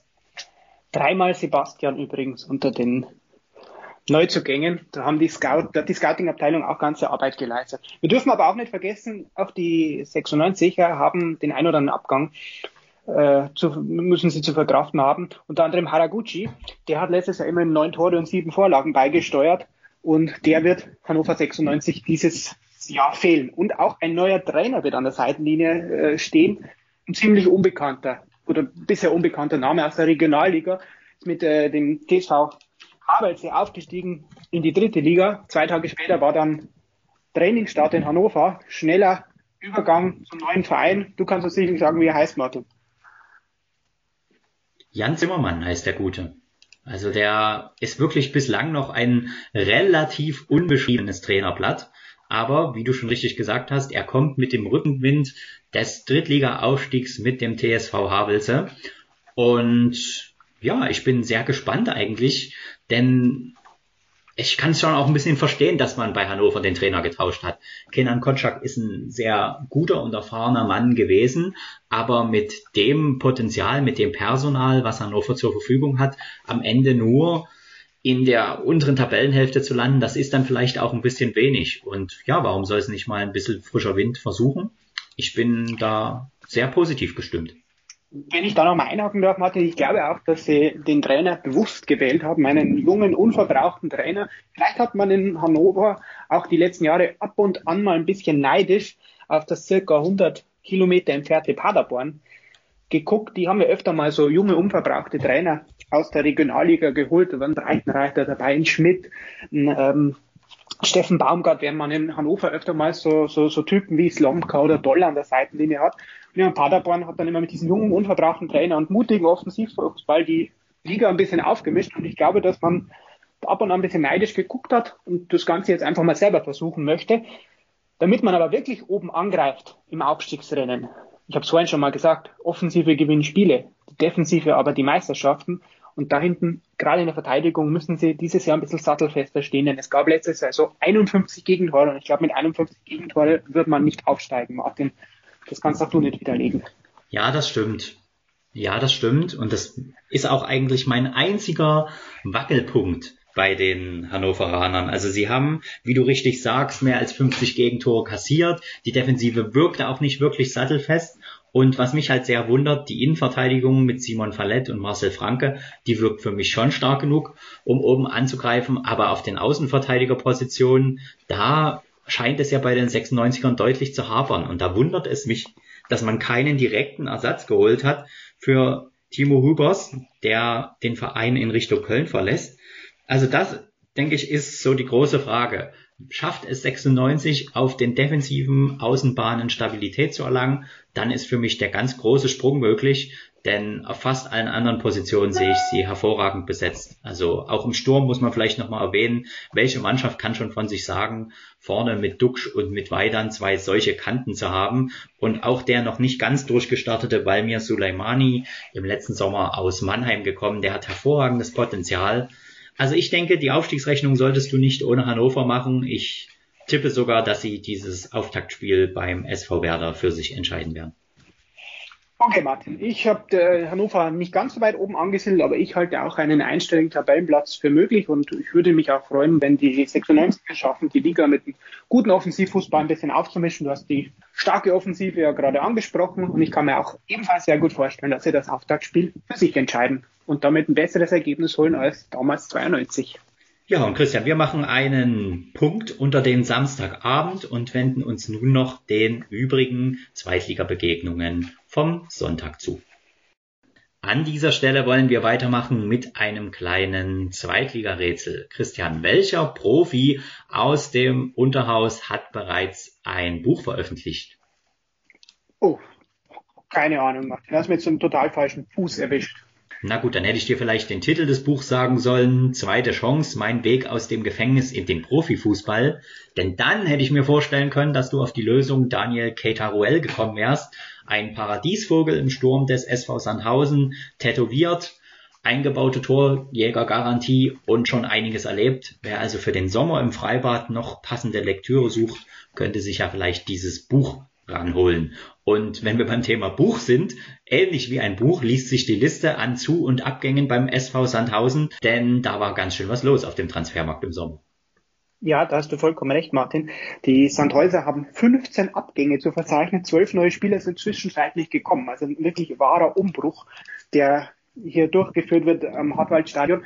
Vielleicht sollten wir einfach mal beleuchten, wieso es überhaupt so weit kommen musste. Äh, der Grund ist, Sandhausen hatte letztes Jahr oder war letztes Jahr einen enormen Abstieg sorgen, konnte sich erst am 34. Spieltag retten. Ein Grund vor allem, warum es so weit kommen musste, war die eklatante Auswärtsschwäche des SV Sandhausen. Nur drei Punkte konnte man auf fremden Platz holen. Alle übrigen 31 Punkten, Punkte hat man zu Hause holen können. Und deswegen hat man dieses Jahr sich komplett oder fast komplett neu aufgestellt. Ja, und dann kommen wir mal zu diesen Buchtransfers. Martin, was ist dir da so aufgefallen bei den Transfers? Ja, da gehe ich gleich drauf ein. Ich würde vorher nur noch sagen wollen, dass sie nicht nur eine große Auswärtsschwäche, sondern auch eine enorme Abwehrschwäche hatten. 60 Gegentore, das ist einfach viel zu viel und da war nur Würzburg schwächer. Deswegen ist es eigentlich fast ein bisschen überraschend sogar, dass es den Sandhäusern gelungen ist, die Klasse zu halten. Ja, lass uns auf die Transfers blicken. Also für mich auf Abgangsseite natürlich auch ein Stück weit schade, dass man einen Kevin Behrens ziehen lassen musste. Ein absoluter Top-Torjäger in der zweiten Liga gewesen, wechselt zu Union Berlin. Er konnte seinen Körper immer gut einsetzen und trotzdem interessante Laufwege gemacht. Man glaubt auch bei Sandhausen nicht mehr, dass Besa Halimi der Durchbruch gelingen wird, einem offensiven Tempodribbler mit tollen Fähigkeiten am Ball. Dazu gehen Routiniers wie Paurovic und Nauber von dannen. Emanuel Taffertshofer läuft nicht mehr für Sandhausen auf. Leider war auch das, der Versuch, Diego Contento wieder in eine Zweitligamannschaft zu integrieren, nicht von Erfolg gekrönt. Ja, und Torwart Stefanos Kapinos hat den Verein ebenfalls wieder verlassen. Also da ist ganz schön viel Holz unterwegs gewesen, aber sie haben auch viele neue und gute Leute geholt. Und da fange ich gleich mal mit dem Ersatz für Behrens an. Das ist nämlich Pascal Testroth. Und das finde ich ist eine Hammerverpflichtung für Sandhausen. Kannst du dir ein bisschen vorstellen, worauf ich da hinaus will? Ja, der Spieler ist ja bekannt. 125 Spiele, zweite Liga. Ich weiß aber trotzdem nicht ganz, auf was du jetzt genau hinaus wolltest. Ja, ich finde es so, ich finde es einfach beeindruckend, dass man wirklich den Typ Behrens durch den Typ Behrens ersetzt hat. also Pascal Testroth ist der gleiche Spielertyp und das finde ich klasse, dass man sich den da wirklich angeln konnte. Also da hat man sich wirklich was dabei gedacht. Weißt du, es ist ja immer so, wenn eine Mannschaft einen tollen Torjäger verliert, dann muss man immer gucken, ja, habe ich denn überhaupt die finanziellen Möglichkeiten und auch die sportlichen Möglichkeiten, da einen Nachfolger zu holen? Und die meisten versuchen es dann so ein bisschen schwammig. Beispiel jetzt in der Bundesliga, ne?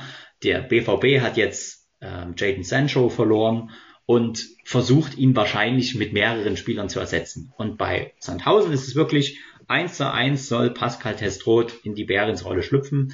Ich traue ihm das absolut zu. Dazu kommt Omar Diakite von Eintracht Braunschweig. Er soll die Innenverteidigung stabilisieren.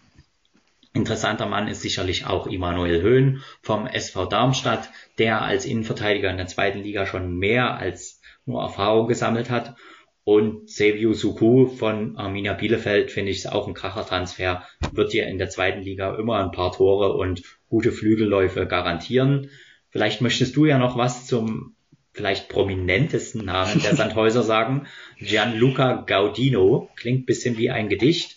Ja, ist es denn aber auch so viel fußballerische Klasse oder ist da der Name besser als das, was man auf dem Papier erhält? Das wird sich herausstellen. Martin Gianluca, Gianluca Gaudino kommt von Young Boys Bern aus der Schweiz. Äh, vor allem bekannter Name, äh, weil der Vater Maurizio Gaudino ähm, mehrere hundert Bundesligaspiele unter anderem auf dem VfB Stuttgart gemacht hat. Aber auch dieser Gianluca Gaudino aus der Jugend des Bayern darf sich schon zweimal deutscher Meister schimpfen.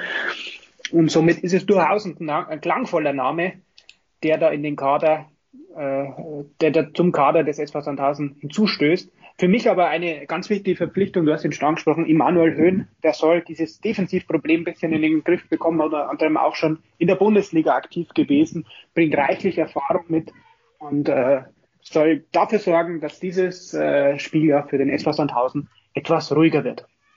Ja, dann bleibt uns eigentlich nur noch eins zu klären. Wird es denn eine etwas ruhigere Saison? Siehst du Sandhausen stärker, schwächer oder genauso gut wie im Vorjahr?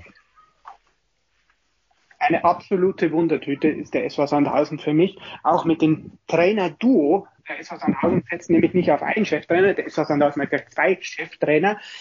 Das Trainer-Duo Kleppinger und Kulowitz. Äh, mit dem geht der SV Sandhausen in die Saison. Für mich, wie gesagt, eine Wundertüte. Ich glaube, dass der SV auch dieses Jahr wieder um die Klassenerhalt lange zittern und lange kämpfen muss. Und vielleicht reicht es am Ende auch um wieder über den Strich zu gelangen und dann ins elfte Zweitligaspieljahr zu gehen. Wird aber eine harte Nuss. Gut, also ich sage, sie schaffen souverän den Klassenerhalt und Kleppinger und Kulowitz dürfen sich freuen.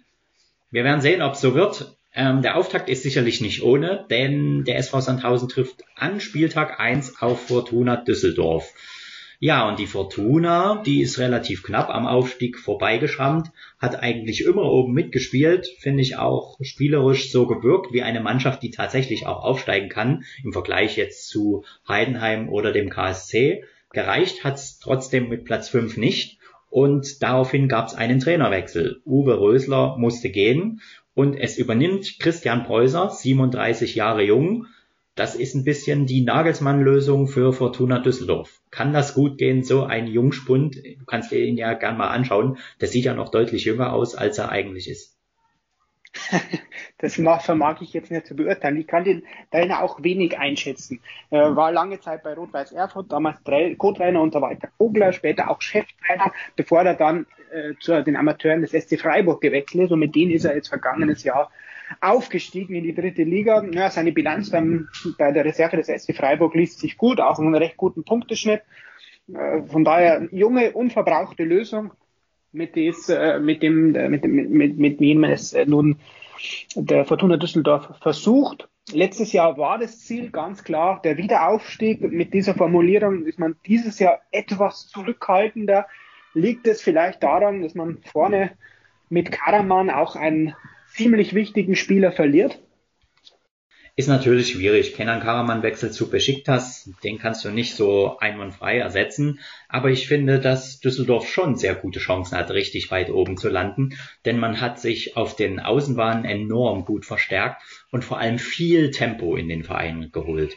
Felix Klaus der war zuletzt schon an Düsseldorf ausgeliehen, den hat man jetzt fest verpflichtet für etwas mehr als eine Million. Das finde ich schon auch beachtlich, dass die Fortuna eine solche Summe zu Zweitliga-Zeiten zahlen kann. Dazu hat man mit Khaled Narei einen, finde ich, sehr guten Zweitliga-Flügelspieler geholt. Der fällt vielleicht auch der Systemumstellung in Hamburg zum Opfer, wo es ja keine klassischen Außenbahnspieler, sondern eher die Mittelfeldraute geben soll. Und ebenfalls auf dem Flügel zum Einsatz kommen kann Niklas Schipnowski. Das ist bisschen der Durchstarter im letzten Jahr in der dritten Liga gewesen beim ersten FC Saarbrücken. Unglaublich viel Tempo, Tore gemacht, Vorlagen gegeben. Also ich finde, dass der Club sich da sehr gut verstärkt hat und auf dem Papier auch ohne Karaman und auch ohne Danso, der nun nach seiner Leihe vom, zum FC Augsburg zurückkehrt, dort aber ein wenig Transfertheater veranstaltet, ja, also ich finde, dass der Kader sehr, sehr gute Möglichkeiten bietet in Offensive und Defensive und ich habe die Fortuna sehr weit oben auf dem Zettel. Okay, Martin, ich würde dir weitestgehend auch zustimmen. Auch ich komme auf ein ähnliches Ergebnis. Ich habe auch hier unter anderem, der Kader verfügt über wirklich viel Talent und Potenzial. Du hast der Schipnowski gerade schon angesprochen. Er hat mit seinen 23 Jahren letztes Jahr eben 15 Tore und 10 Vorlagen in der dritten Liga gegeben, aber auch der bestehende Kader du hast viel Talent und Potenzial. Ich denke an den Schinter Appelkamp zum Beispiel, der mit seinen 20 Jahren letztes Jahr auch schon sechs Zweitligatore erzielen konnte. Ne? Und jetzt jetzt die Aufgabe des neuen Trainer Preußer, der ja diese Aufgaben durchaus oder diese Aufgabe durchaus bekannt vorkommt, junge Spieler weiterzuentwickeln, denn das war ja sein Brot- und Buttergeschäft beim SC Freiburg, bei der Reserve des SC Freiburg und das Ganze soll er nun jetzt auf höherem Niveau beweisen, der zweiten Liga. Und wenn ihm das gelingt, dann glaube ich auch, dass Fortuna wieder oben angreifen kann und dass sie ihre Platzierung vom letzten Jahr durchaus auch halten können und vielleicht sogar noch etwas ausbauen. Ja, das denke ich auch. Ich ähm, habe auch noch zwei andere Spieler sehr, sehr positiv auf dem Zettel, die wir noch gar nicht genannt haben. Das ist einmal Emanuel Joa. Der ist im letzten Jahr auch ein bisschen durch Verletzungen ausgebremst worden, aber ich glaube, der kann, wenn der wirklich fit ist, in der Offensive in jedem Auswärtsspiel für die Mannschaft ein Garant werden. Das ist so ein, weißt du, du hast ein Heimspiel gegen eine Truppe und denkst, na ja, wir werden schon irgendwie gegen die gewinnen und dann macht er so eine krasse Aktion, eine gute Flanke, ein krasses Dribbling, einen gefährlichen Abschluss und schon klingelt's. Und vorne hast du halt wirklich mit Kovnatski und Hennings zwei Stürmer sogar, die für Tore sorgen können. Also ich finde, wenn jemand das Potenzial hat aufzusteigen, dann ist Fortuna Düsseldorf. Ich sehe sie ähnlich wie Hannover im oberen Tabellendrittel. Okay, Martin. Das reicht dann, glaube ich, auch für diese Einschätzung. Wir kommen zur nächsten Partie. Schatz, ich bin neu verliebt. Was? Da drüben. Das ist er. Aber das ist ein Auto. Ja, eben. Mit ihm habe ich alles richtig gemacht. Wunschauto einfach kaufen, verkaufen oder leasen. Bei Autoscout24. Alles richtig gemacht. Und bei der nächsten Partie, da gibt's eine Story, die hätte die Qualität gehabt, ein schönes Corona-Märchen zu werden. Holstein Kiel hat eine Berg- und Talfahrt in der vergangenen Saison hinter sich. Talfahrt vor allem deshalb, weil der Verein mehrere Male in Corona-Quarantäne gesteckt wurde, trotzdem immer wieder imposant zurückkam bis zum Ende um den Aufstieg mitspielte und ihn dann leider in letzter Sekunde noch aus der Hand gab. In der Relegation war der erste FC Köln mit Routinier Friedhelm Funkel zu stark für die Kieler, sodass eine weitere Saison zweite Bundesliga ansteht, nämlich die fünfte. Tja, Christian, was steht für eine Spielzeit den Kielern bevor und was denkst du, wie oft wird man sich bei den Kielern noch in den sprichwörtlichen Hintern beißen, dass es nicht mit dem Bundesliga-Aufstieg geworden ist? Ich glaube schon, dass der Holstein Kiel dann am Ende doch etwas mehr an sich selbst gescheitert ist und diesen schweren Restprogramm oder diesen zeitlich engen Restprogramm, so vielleicht besser formuliert, am Ende dann Tribut zollen musste. Und die vielen englischen Wochen waren dann einfach zu viel für das Kieler Gemüt. Und die Spieler, man hat es ihnen schon angemerkt, die waren einfach platt, die waren kraftlos. Deswegen kann man sich das vielleicht am Ende erklären, wieso man diesen Abstieg noch aus der Hand gab. Relegation verspielt. Das gab es ja schon mal in Kiel. Vor vier Jahren hat man ebenfalls Aufstiegsrelegation gespielt, konnte nicht in die Bundesliga aufsteigen. Damals hatte man einen extremen Aderlass hinter sich. Trainer gegen Manager, gegen mehrere wichtige Spieler haben den Verein verlassen. Naja, und ganz so positiv jetzt mal gesagt, ganz so schlimm ist es dieses Jahr nicht. Auch dieses Jahr haben sie wichtige Spieler verloren, wie Meffert, Janis Serra oder auch Lee. Die Serra und Lee haben unter anderem für 28 Kieler Tore gesorgt. Aber diese Abgänge konnten gut kompensiert werden, denn auf der Neuzugängenseite, das liest sich auch ziemlich gut. Und deshalb denke ich, dass die Kieler wieder von Beginn an vorne angreifen können und vielleicht gelingt ja das Happy End dann dieses Jahr. Das wäre den Kielern durchaus auch zu wünschen und zu gönnen. Ich glaube aber doch, dass man beim Verein so ein bisschen sich noch sagen wird, Mensch, der VfL Bochum hat es geschafft, in die Bundesliga aufzusteigen. Fürth hat es geschafft, in die Bundesliga aufzusteigen. Das wäre für uns doch drin gewesen. Aber hätte, wäre, wenn, hilft jetzt nicht mehr. 35 überragende Gegentore hat der Club aus Kiel im letzten Jahr kassiert. Das ist, finde ich, sehr, sehr gut. Das ist wirklich eine klasse Bilanz. Und damit das weiterhin so bleibt, hat man versucht, die Defensivreihe weitestgehend konstant zu halten. Weh tut eigentlich wirklich nur der Abgang von Meffert, was jetzt die Defensive betrifft, zum HSV. Du hast schon richtig angesprochen, deutlich stärker gebeutelt wurde die Offensive. Serra und Lee werden eigentlich nicht zu ersetzen, es sei denn, es startet Steven Skripski endlich mal durch. Der hat ja nun eine enorme Wanderschaft hinter sich, Union Berlin, Schalke, Düsseldorf, jetzt Kiel. Glaubst du, dass er in Kiel vielleicht endlich mal die Station gefunden hat, wo er auf Dauer gesetzt ist, wo er das Vertrauen spürt und durchstartet? Wir dürfen ja nicht vergessen, dieser Steven Spritzby, damals äh, in seiner letzten Zweitligasaison bei Union Berlin, unter anderem auch mit 14 Toren und 5 Vorlagen. Also der hat seine Qualität schon nachgewiesen. Das ist auch der Grund, wieso ihn der FC Schalke damals verpflichtet hat und ihn sogar in der Champions League zum Einsatz brauchte. Wir müssen uns also wirklich nicht darum fragen, ob der Spieler die Qualität hat, diese Spieler auf Anfangsseite zu ersetzen, denn die hat er definitiv. Du hast schon angesprochen, er muss klar im Kopf werden, er muss nicht wissen und in dem Skiller-System einordnen und dann kann und wird das auch funktionieren. Sie haben im Sturm auch noch eine zweite Verpflichtung getätigt, ein, ein Leihgeschäft. Fiete Arp, auch ein klingender Name, äh, Fritz Walter Medaillenträger in Gold, jüngster Torschütze des HSV in der Bundesliga, überhaupt jüngster Torschütze in diesem Jahrtausend, der erste Torschütze, der in diesem Jahrtausend geboren wurde, also nach 2000, aber dann gab es diesen Karriereknicks und gilt seitdem als ewiges Talent. Der Wechsel zum FC Bayern hat ihn nicht gut getan, kam in der Bundesliga nicht mehr zum Einsatz, zuletzt nur in der dritten Liga, auch da hat er nicht vollends überzeugt, soll aber jetzt die Lücke schließen, die Janik Serra aufgemacht hat. Da bin ich ehrlich gesagt skeptischer als bei Steven Skripski, ob das so gelingen kann. Ja, ist bei mir ganz ähnlich. Also Fiete Arp hat sicherlich grandiose Anlagen. Er hat letztes Jahr gegen Dynamo ein wunderschönes Freistoßtor geschossen im Trikot von Bayern 2. Aber was ihm halt wirklich fehlt, ist so durchgängige Spielpraxis und Vertrauen. Und ich habe halt auch bei diesem Spieler das Gefühl, dass der noch nicht seine Spielklasse gefunden hat. Kennst du das, wenn du so Spieler hast, wo du weißt, die sind ganz gut, aber du weißt noch gar nicht, wo die sich eigentlich mal probieren sollen? Also Bundesliga, dritte Liga, zweite Liga, vielleicht Regionalliga. Und da bin ich bei ihm halt noch total unschlüssig. Also ich denke, da darf man wirklich gespannt sein, ob das funktioniert. Aber wenn es irgendwo probiert werden kann, wo auch Ruhe herrscht, wo der Spieler nicht diese enorme Aufmerksamkeit bekommt, wie er sie vielleicht in München auf sich zieht, dann ist es Holstein Kiel.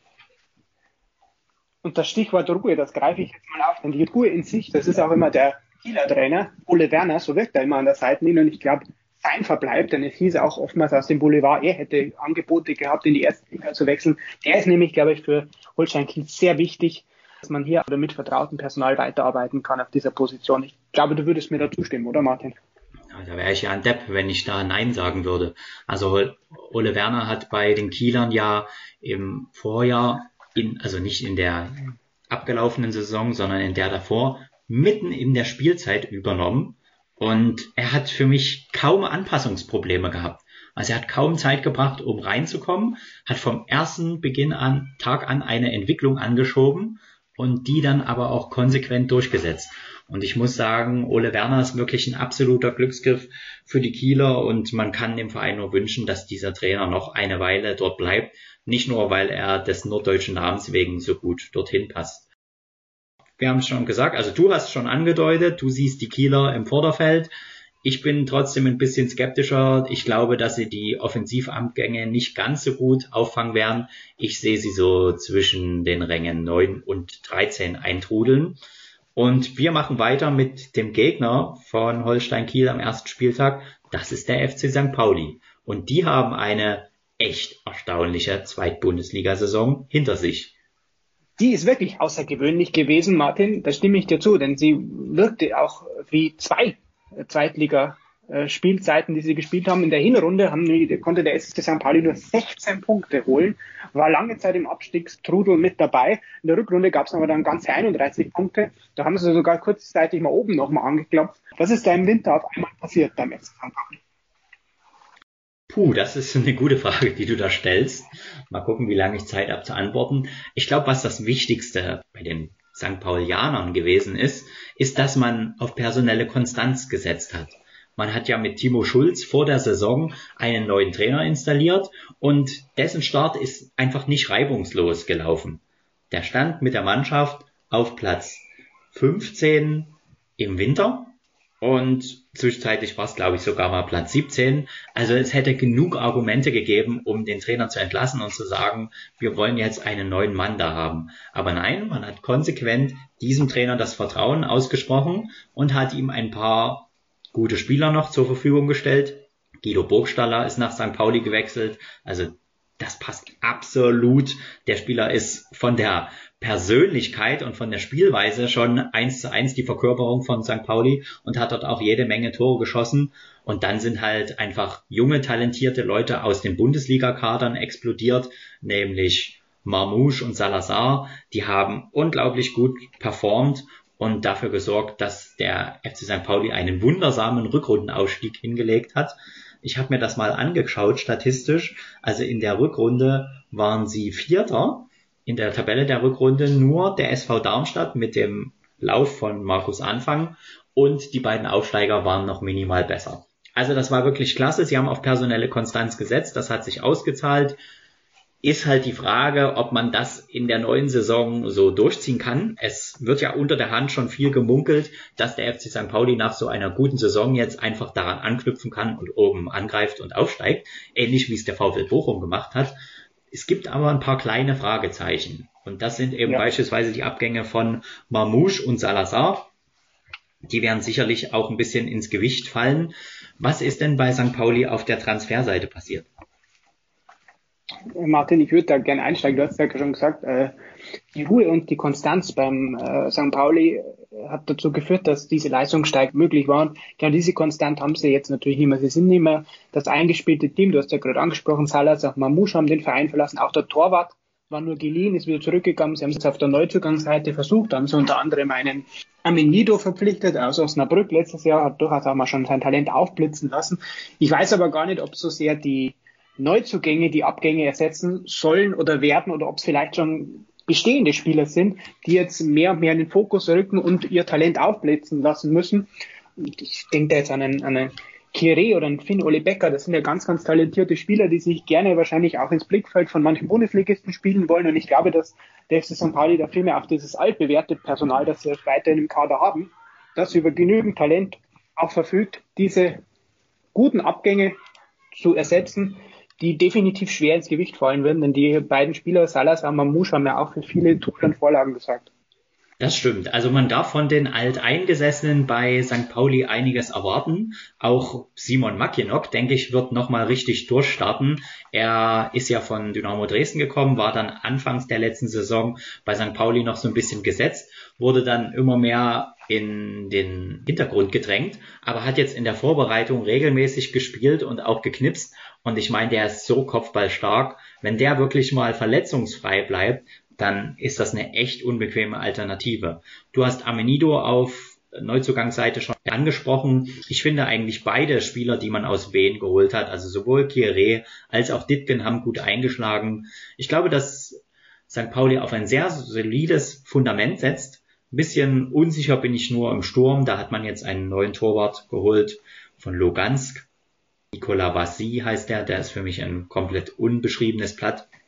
Das kann ja auch mal was Gutes sein. Ich sehe St. Pauli so zwischen sieben und neun eintrudeln. Und du? Ich würde der FC St. Pauli dieses Jahr auch eher im Mittelfeld sehen. Sie sind ja mittlerweile jetzt krisenerprobt. Hat man ja gesehen durch die, durch die letzte Spielzeit. Und ich könnte mir durchaus vorstellen, dass es auch diese Saison mal durchaus wieder Spiele geben wird oder mehrere Spiele, wo vielleicht auch mal nicht gewonnen werden können. Aber ich glaube, dass sie dann einfach die Qualität haben, das auch wieder umzubiegen und auch die Ruhe haben, diese Qualität dann herauszuspielen zu lassen und nicht sofort in Aktionismus zu verfallen. Und ich glaube auch, St. Pauli irgendwo zwischen 7 und 13 im gesicherten Mittelfeld, 7 und 12, sagen wir mal, eintrudeln wird. Oh, das macht natürlich einen enormen Unterschied. 7 und 13 und 7 und 12. Christian, das ich glaube, gut, dass, ich glaube, dass der 12. Tabellenplatz noch gesicherter ist als ein 13. Das ist schön. Dann lass uns jetzt noch zwei Mannschaften betrachten und den Spieltag voll machen. Die Begegnung, die wir uns jetzt anschauen, die lautet 1. FC Nürnberg gegen Erzgebirge Aue.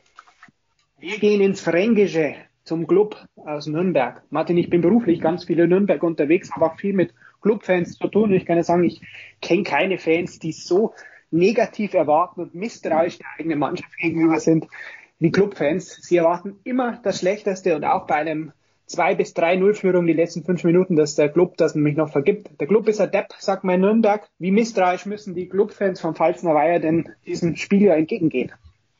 Das ist eine gute Frage. Ich glaube, dieses Jahr müssen sie nicht ganz so skeptisch sein. Also der Club hat ja erstmal die vergangene Saison nach der beinahe Abstiegsspielzeit mit einem guten Mittelfeldplatz beendet. Platz 11, das klingt jetzt natürlich nicht mehr nach dem Club, der einst in der Bundesliga oder mit Marek Mintal im Europapokal gespielt hat, aber das klingt nach einer soliden Zweitligasaison und ich finde, das war bei der doch etwas überraschenden Trainerwahl zu Robert Klaus, einem sehr, sehr jungen und sehr, sehr erfrischenden Trainer. Wir haben ihn ja schon im Intro gehört von der RB-Schule nicht unbedingt zu erwarten, denn solche Sachen können auch mal gewaltig schiefgehen. Und ich finde, dass der Club ist ja finanziell jetzt auch nicht auf Rosen gebettet. man sich mit so einer durchschnittlichen Zweitligarolle auch mal für eine Zeit lang zufrieden geben kann, wenn das große Ganze stimmt. Also wenn die Fans dahinter stehen und wenn man vielleicht auch eine kleine Perspektive in Richtung nach oben aufgezeigt bekommt. Das ist richtig, Martin. Ich glaube auch, dass diese Perspektive zur Weiterentwicklung, dass es auch dieses Jahr ganz groß im Fokus steht. Der Club hat ja durchaus das ein oder andere, den ein oder anderen talentierten Spieler in seinen eigenen Reihen. Und ich glaube, es geht jetzt schon auch darum, dass der Herr Klaus diese Spieler jetzt auf ein neues Niveau bringt und damit die gesamte Mannschaft und den ganzen gesamten Club weiterentwickelt. Das Saison letztes Jahr war Grunde relativ trostlos. Man war relativ lange und über längere Zeit im gesicherten Mittelfeld. Es ging, man ist auf sich gefahren. Es ging kaum nach oben, kaum nach unten. Und ich glaube schon, dass der Club dieses Jahr gerne ein bisschen weiter vorne wieder angreifen würde, Richtung Ehrenstellung Tabellenplatz und eben, wie gerade schon gesagt, eine Weiterentwicklung sehen möchte. Und wenn das nicht gelingt, könnte ich mir nämlich auch vorstellen, dass es die letzte Saison des Trainers ist. Jetzt mal ganz provokant und einfach mal aus dem Fenster gelehnt und ein bisschen in die Mitte geworfen. Gut, das würde ja aber bei dir jetzt bedeuten, dass du wieder ein bisschen skeptischer bist. Ich bin das nicht. Vor allem auch, weil sich der erste FC Nürnberg defensiv mit Erfahrung verstärkt hat. Florian Hübner kommt vom ersten FC Union Berlin und neu mit dabei in der Verteidigung ist auch Christopher Schindler. Der kommt aus England, einst auch bei den 60ern das Fußball ABC erlernt. Ich finde, das sind schon zwei sehr, sehr solide Defensivkräfte und die könnten helfen, doch den einen oder anderen Punkt mehr mitzuholen. Was hältst du von diesen beiden Spielern? Sehr gute Verpflichtungen. Du hast ja gerade schon angesprochen, Christopher Schindler auch erprobt in der Premier League bereits. Dazu haben sie auch noch weitere Spieler verpflichtet. Unter anderem haben sie Matzen Müller Deli fest verpflichtet und aus unteren Klassen kommt aus der dritten Liga äh, von Türkgücü München der talentierte Fischer und von der Reserve des Borussia Dortmund kommt Duman haben sie noch junge, talentierte Spieler dazugeholt. Das sind eben auch so Spieler, wo ich anfangs gemeint hatte, die müssen jetzt auf ein neues Level geholt werden. Die müssen jetzt in der zweiten Liga ankommen und das ist die Aufgabe des Trainers. Ja, das stimmt. Auch Lino Tempelmann würde ich erwähnen wollen. Der kommt vom SC Freiburg und ich glaube, das ist jemand, der absolutes Stammpersonalpotenzial bei den Nürnbergern hat.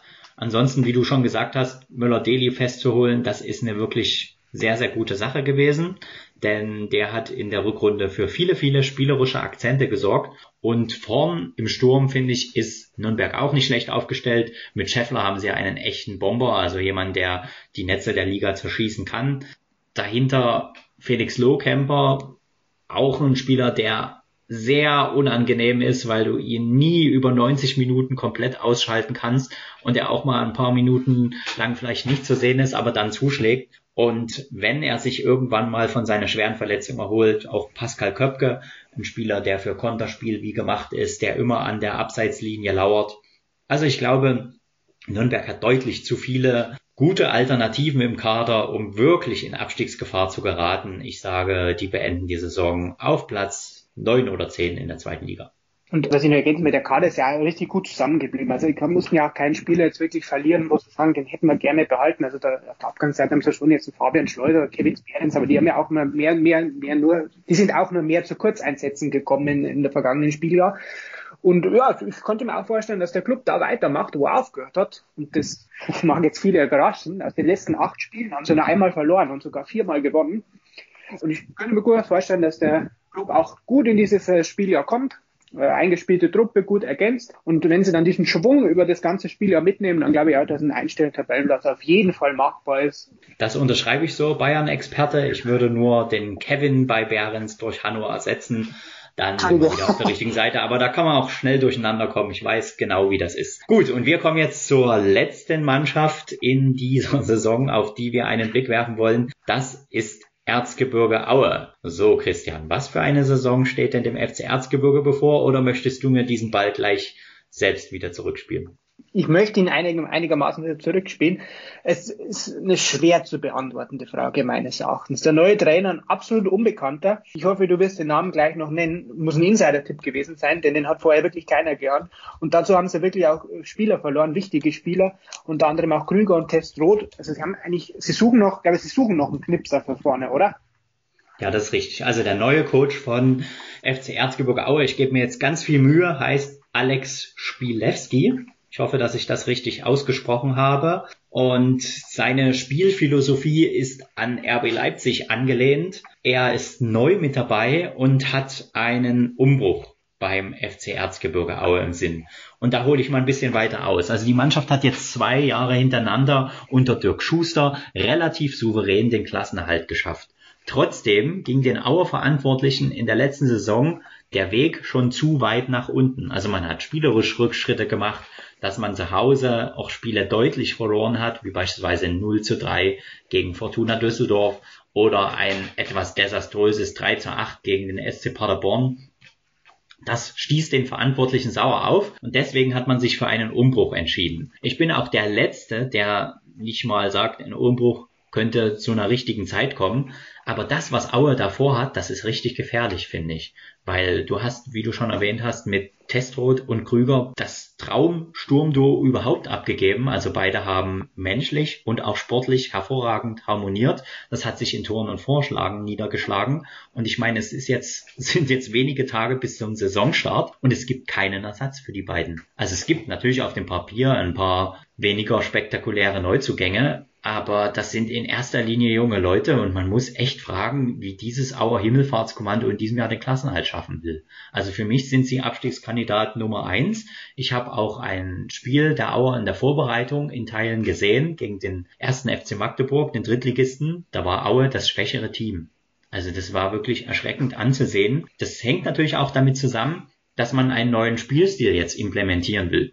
Und das dauert natürlich auch ein bisschen, das alles umzustellen. Trotz alledem startest du bei Aue irgendwie in die Saison und bist eben nicht von Spieltag 1 an da. Und das unterscheidet die Mannschaft zu den Vorjahren. In den letzten beiden Spielzeiten hat Aue immer einen guten Saisonstart gehabt und auch eine gute Möglichkeit schon allein durch den Spielplan. Ein machbares Heimspiel und eine lösbare Auswärtsaufgabe. Und die haben, da haben sie immer gepunktet in diesen Spielen.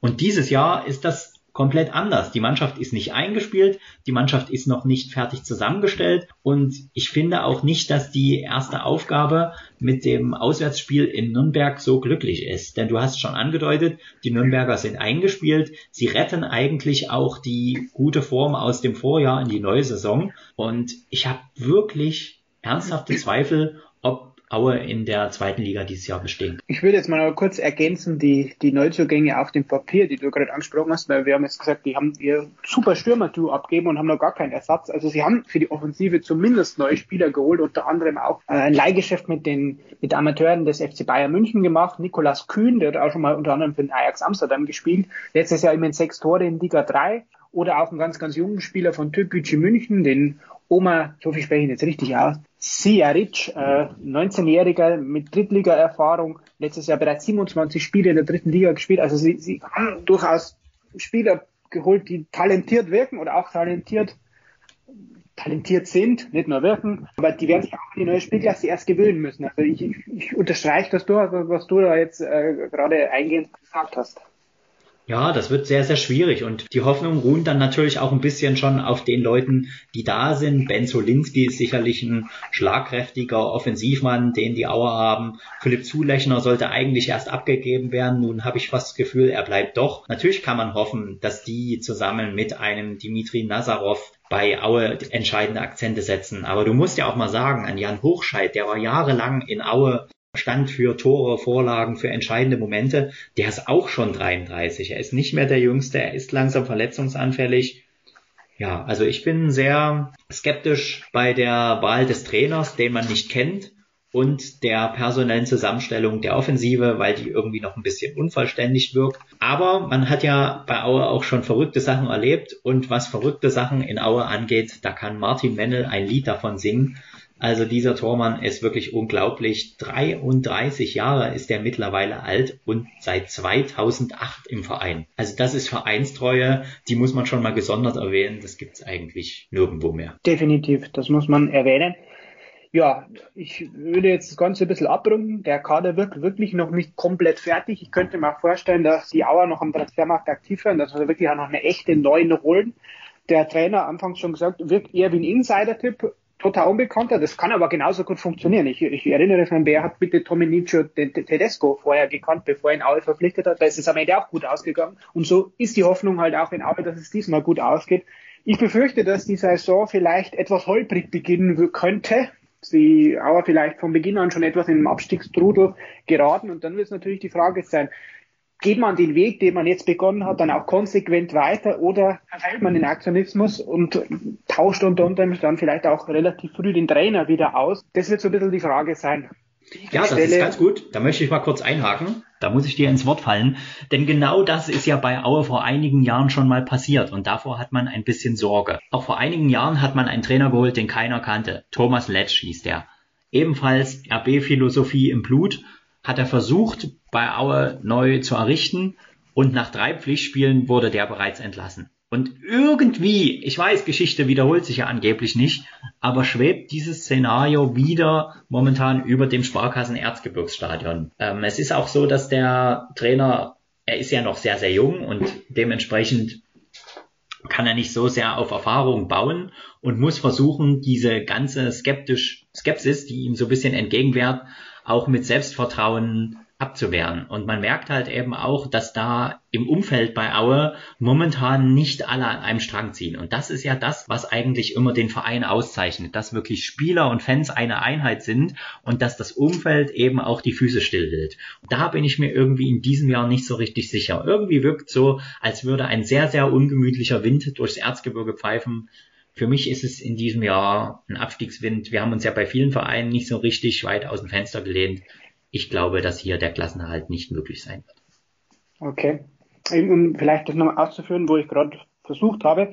Ich könnte mir nämlich das auch durchaus vorstellen, dass es anfangs vielleicht auch schwer wird, wenn ich mir das Programm der Auer angucke. Spielen ja gleich gegen den Club, dann geht's gegen Pauli, dann müssen sie auf Schalke zwischendurch, haben sie die erste Pokalrunde in Ingolstadt. Also auch da könnte es ein frühes ausgeben. Naja, und dann hast du drei, vier Spiele gemacht und hast auf einmal Mitte August Sandhausen und bist eigentlich schon zum Punkten verdammt.